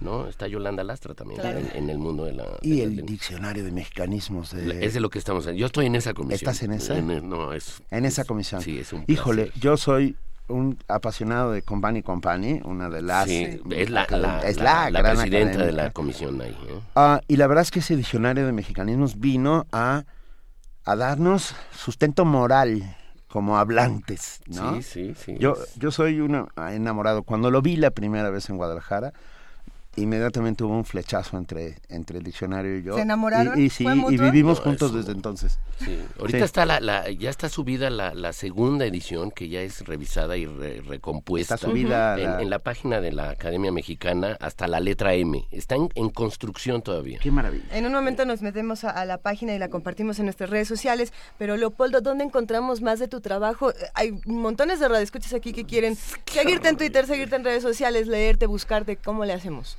Híjole, no, es que pues las publicaciones de la, de la UNAM es realmente lo que está, ¿no? Análisis de antropología, algunos casos, este, yo tenía, eh, no sé si exista todavía, eh, tenía una columna hace mil millones de años, eh, se ve que me gusta la, la dimensión tiempo, en milenio, ¿no? Cuando se me permitía escribir sin acentos, por ejemplo, tengo una notita donde me opongo al acento, solo pongo un acento, ¿no? ¿Te opones al acento? Me opongo al acento. O sea, es ridículo eso. Es, el que hizo el acento es un genio gramatical, porque sabe que es lo, dominante y, lo, y lo, lo general, pero es un perverso. Porque el acento sirve para marcar y bajar inteligencia. O sea, no ponerle al acento a una palabra este quita dos puntos IQ. Ah, yo, perdón, estamos por terminar esta conversación. Y a mí pero, que me caía bien el acento. Pero, tenemos... entiendo, entiendo. es parte de la idea. Estamos por terminar esta conversación, pero tenemos que volver a repetirla si no te importa, porque creo que se ha quedado mucho. Mira, Libertad nos escribe y dice, yo recomiendo los mil y un años de la lengua española de Antonio de, la Torre, por supuesto. Es uno de nuestros grandes Y uno, eh, uno, la lengua de nunca acabar de, de Peché y Gadet de siglo XXI. y el lenguaje de Sapir de breviarios. Mira, ya tenemos cuatro recomendaciones. Sobre todo porque son accesibles todavía, ¿no? Son textos. Vamos a buscarlos, vamos a tratar de compartir toda esta conversación aquí en Primer Movimiento, la van a poder escuchar en www.radionam.unam.mx porque se quedan muchas preguntas. Espera, espera, Polo, por favor, saludos de la gente de Huachochi, de la Sierra ah, Tarahumara. Ah, Abrazos para todos. Sí, no, miren, sí, un gran, gran abrazo. Delicia de plática sobre el lenguaje, gracias. Que venga de nuevo el invitado, dice Gustavo Martín. Abrazos a Gustavo Martín. Enormísimo músico. Y bueno, Ale Rosa Zambrano, que dio un ejemplo muy bueno acerca de la mesa es asexuada, pero la ingeniera no. Dice, claro, sin caer en los excesos como estudiantas. El tenedor y la tenedora. Pero ¿cuál exceso? O sea, ¿cuál es, ¿cuál es el exceso? O sea, cuando una vez yo dije, yo discursivamente puedo decir que una jirafa se enamoró de un jirafo, ¿cuál es el drama? Sí, ninguno. O sea, ninguno. O sea, el amor sigue allí, si queremos. Así es. Jirafas y jirafos, es un placer haber estado esta mañana con maestro el maestro. Leopoldo Baliñas, qué placer esta conversación. ¿Podemos repetirla pronto, por favor? Cuando ustedes me digan. Será un inmenso placer. es un trato. Sí, Venga, esto es primer movimiento. El mundo desde el lenguaje. Y primer movimiento. primer movimiento donde todos rugen, el puma ronronea. Son las 9 de la mañana con 46 minutos. Si ustedes disfrutaron esta conversación, por favor escríbanos. No, no, podemos parar de reír en esta cabina, de disfrutar con el lenguaje. Y de pensar, porque lo que nos hizo fue no solamente sacarnos una enorme sonrisa, sino ponernos a pensar en un montón Ah, Maestro Leopoldo Baliñas, que sale de la cabina en este momento, mil gracias. Ha sido un verdadero privilegio tener conversaciones como estas. Por supuesto. Qué, gusto trabajar aquí en Primer Movimiento. Por ¿eh? supuesto. César Zorn nos dice, Foucault dice, el discurso es poder, no es solamente un medio para el poder, sino el campo de batalla en que se lucha por él.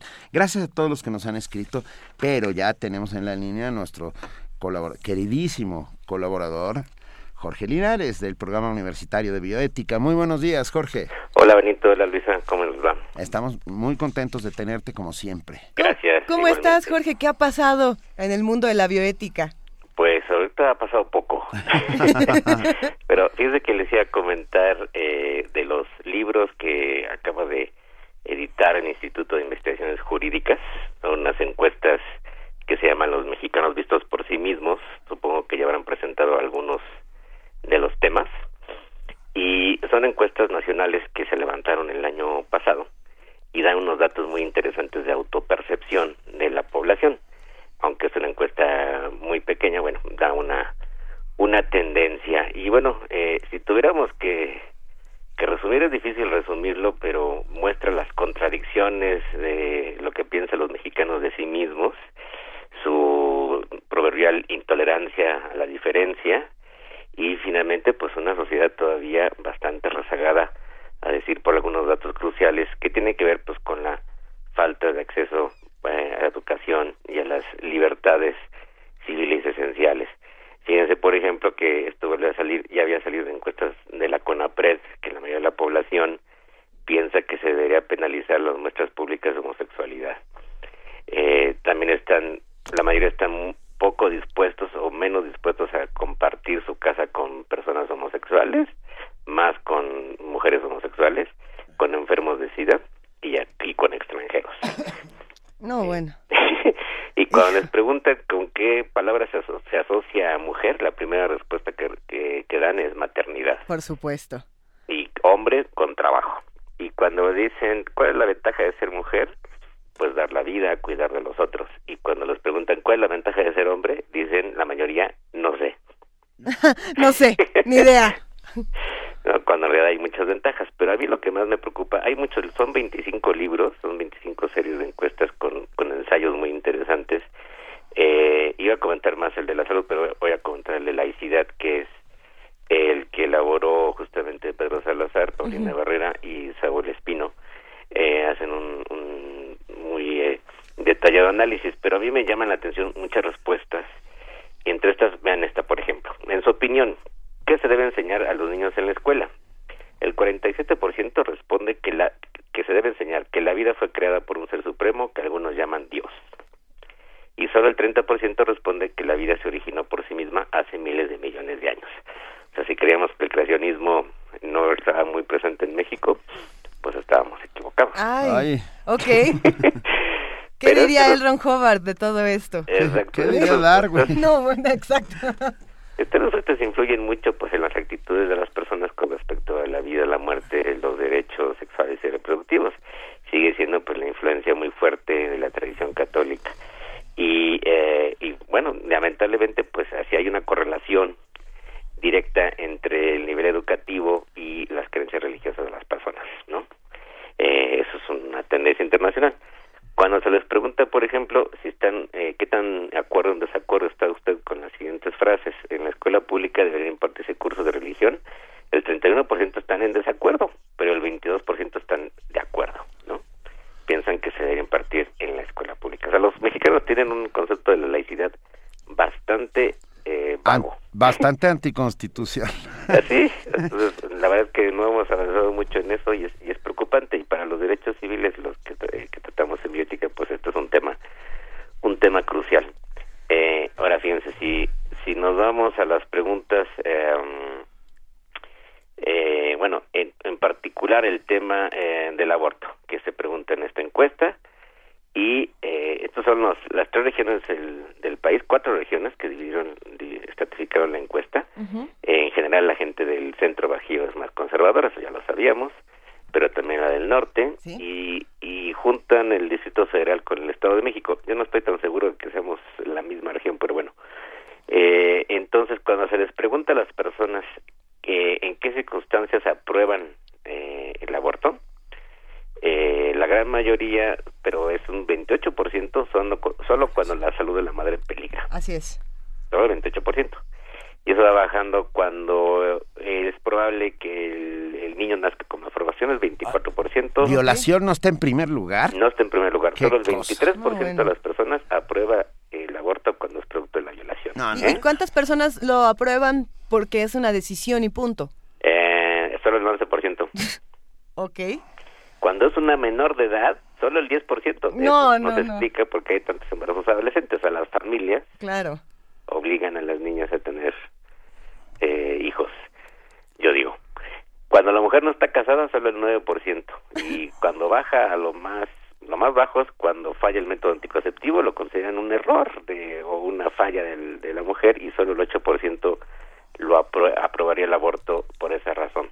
A ver, Jorge, déjame ver si estamos entendiendo. Según esto, estos datos, los hombres trabajan, las mujeres son madres, Dios cuida a los niños, la salud es importante y no puedes abortar porque quieres, sino porque, pues, nada. Ok, Pues son las contradicciones, digamos, eh, y bueno, una ra- radiografía de una muestra, ¿no? Eh, representativa de la opinión, eh, de la percepción de las personas, ¿no? Qué interesante. Y luego dice, ¿qué tan de acuerdo o desacuerdo está usted en que una pareja homosexual debería tener eh, el derecho a contraer matrimonio? Pues la opinión mayoritaria sigue siendo en desacuerdo, 36.5%, solo el 25% está de acuerdo y eso obviamente más en el DF y Estado de México que en otras zonas del país, ¿no? Entonces sigue habiendo eh, pues una marcada tendencia de esta de esta intolerancia. Eh, pero vean, es que si vemos estas preguntas que son muy interesantes, la 39, por lo que usted piensa, la evolución humana y de los seres vivos se debe a. Oh, esta respuesta va a ser difícil, difícil. El 48.4% responde que se debe a un ser supremo, a un ser supremo que ha guiado la evolución. Sí. Y solo el 32% piensa que son procesos naturales como la selección natural de las especies.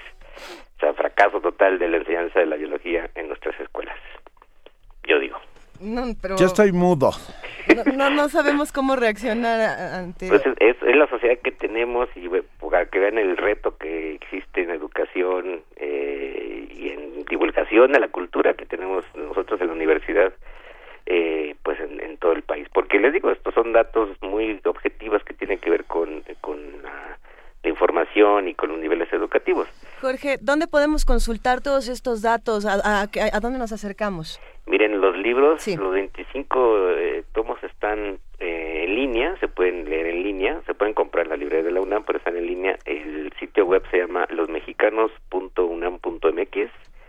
Son la serie de libros de estas encuestas de autopercepción que publicó el Instituto de Investigaciones Jurídicas, un, un gran trabajo. Son 25 libros libros de, de muchos autores que hacen análisis eh, y uno puede ver las encuestas directamente, pues nos dan, nos arrojan datos eh, preocupantes, a veces eh, un poco, un poco curiosos eh, y eh, pues nos da una imagen de la realidad del país. Como ven. Ah, duro, ¡Qué cosa! Jorge, te mandamos un enorme abrazo y seguimos hablando siempre y seguimos eh, ah, poniendo el dedo en la llaga, ¿va? Muy bien. Gracias por todo, Jorge Linares, un programa abrazo. universitario de Hasta luego. bioética. Hasta luego, que estés muy bien. Nos escuchamos la próxima semana. Sí, gracias. Primer movimiento. Donde la raza habla.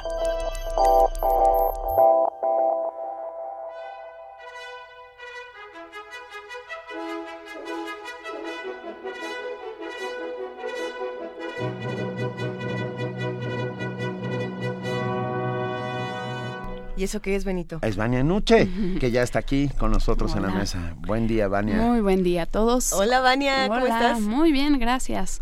¿Qué tal a todos? ¿Qué va a pasar en Radio Hoy Nam? en Radio NAM por el 96.1 de FM. A partir de la una de la tarde y hasta las 4, ¿no? recuerden que pueden disfrutar de nuestro Buffet Babel, donde pueden escuchar Tejiendo Género hoy con el tema Mujeres Indígenas Organizadas en San Quintín, Baja California. Con la invitada Gisela Espinosa Damián, escúchenlo a la una y media. Más tarde, México en el aire a las tres y media de la tarde, la socióloga Sara Sefcovic, en esta, la tercera entrega de su entrevista, habla sobre la necesidad de dejar de esperar que el gobierno haga todo por los ciudadanos. Nos hablará sobre la propuesta que tiene en su libro Atrévete y también sobre la importancia del papel de las madres de familia en la formación de valores. No se lo pierdan, al terminar también tenemos nuestro corte informativo de la tarde para que conozcan todo lo que ocurre en el mundo a las 3.50 y por la noche resistencia modulada a las 9 y, eh, 9 y media de la noche, sí.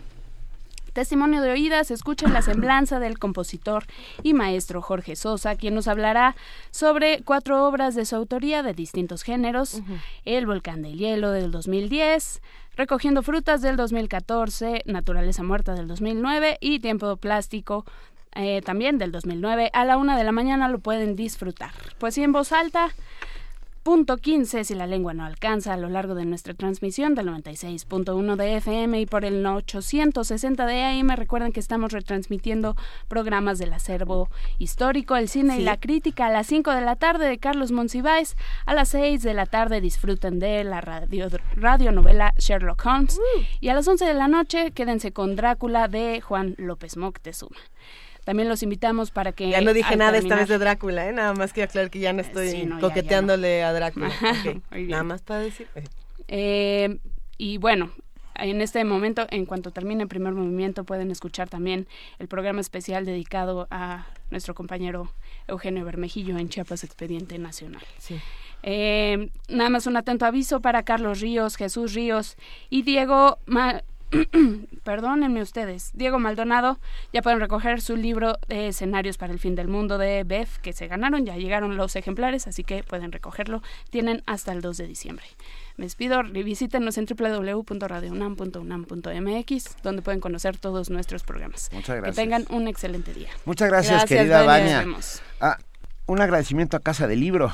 Casa del Libro que nos envía libros que luego damos aquí. Hay, hoy, hoy Casa del Libro recomienda Noticias del Imperio de Fernando del Paso, Premio Cervantes 2015. Acérquense a Casa del Libro, ahí van a encontrar un montón de cosas. Ellos nos envían libros y nosotros se los agradecemos. Y los leemos y los recomendamos muchísimo. Gracias a Casa del Libro. Hay que recomendar esta página donde pueden encontrar más cosas. Es www.casadelibro.com. Si no me equivoco, en un momento más vamos a compartir más ver, información. es que sí, encuéntralo en http dos Ah, puntos eh, diagonal diagonal bit.ly diagonal 1m L7HLW ya lo va a subir Mejor- nuestra compañera Vania. Mejor consulten en arroba P Movimiento y en diagonal Primer Movimiento UNAM. Casa del Libro nos recomienda Noticias del Imperio de Fernando del Paso. Amalia Fernández. Hola, ¿qué- Amalia. ¿Qué vamos a tener mañana? En un minuto, ¿cómo están? Buen día. Mañana vamos a hablar de qué puede enseñarnos el pasado, la importancia de la, investi- de la investigación histórica. Estará con nosotros alguien del Instituto Nacional de Estudios Históricos de las Revoluciones de México, un poco dentro del marco del 20 de noviembre. Y tenemos mañana nuestra sección Mundos Posibles con el doctor Alberto Betancourt, que nos hablará sobre la inteligencia latinoamericana, la paz, la descolonización y el postdesarrollo. Reflexiones sobre la séptima conferencia latinoamericana y caribeña de ciencias sociales. Los esperamos. Muchas gracias, Amalia. Muchas gracias a todos los que hicieron posible Primer Momento, querida Luisa Iglesias. Queridísimo Benito Taibo, es un privilegio. Nos escuchamos mañana de 7 a 10 de la mañana. Esto fue Primer Movimiento. El mundo desde la universidad.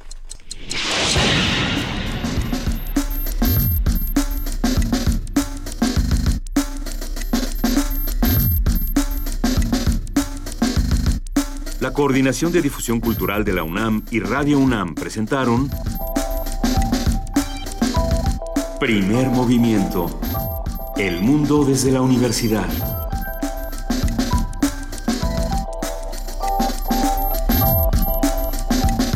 Operación técnica Arturo González. Información Antonio Quijano, Amalia Fernández, Miriam Trejo, Dulce García, Cindy Pérez Ramírez, Cristina Godínez, Abraham Menchaca, Vania Nuche y Patricia Palacios. Producción Silvia Cruz Jiménez, Frida Saldívar, Paco Ángeles, Ameyali Fernández y Tamara Quirós.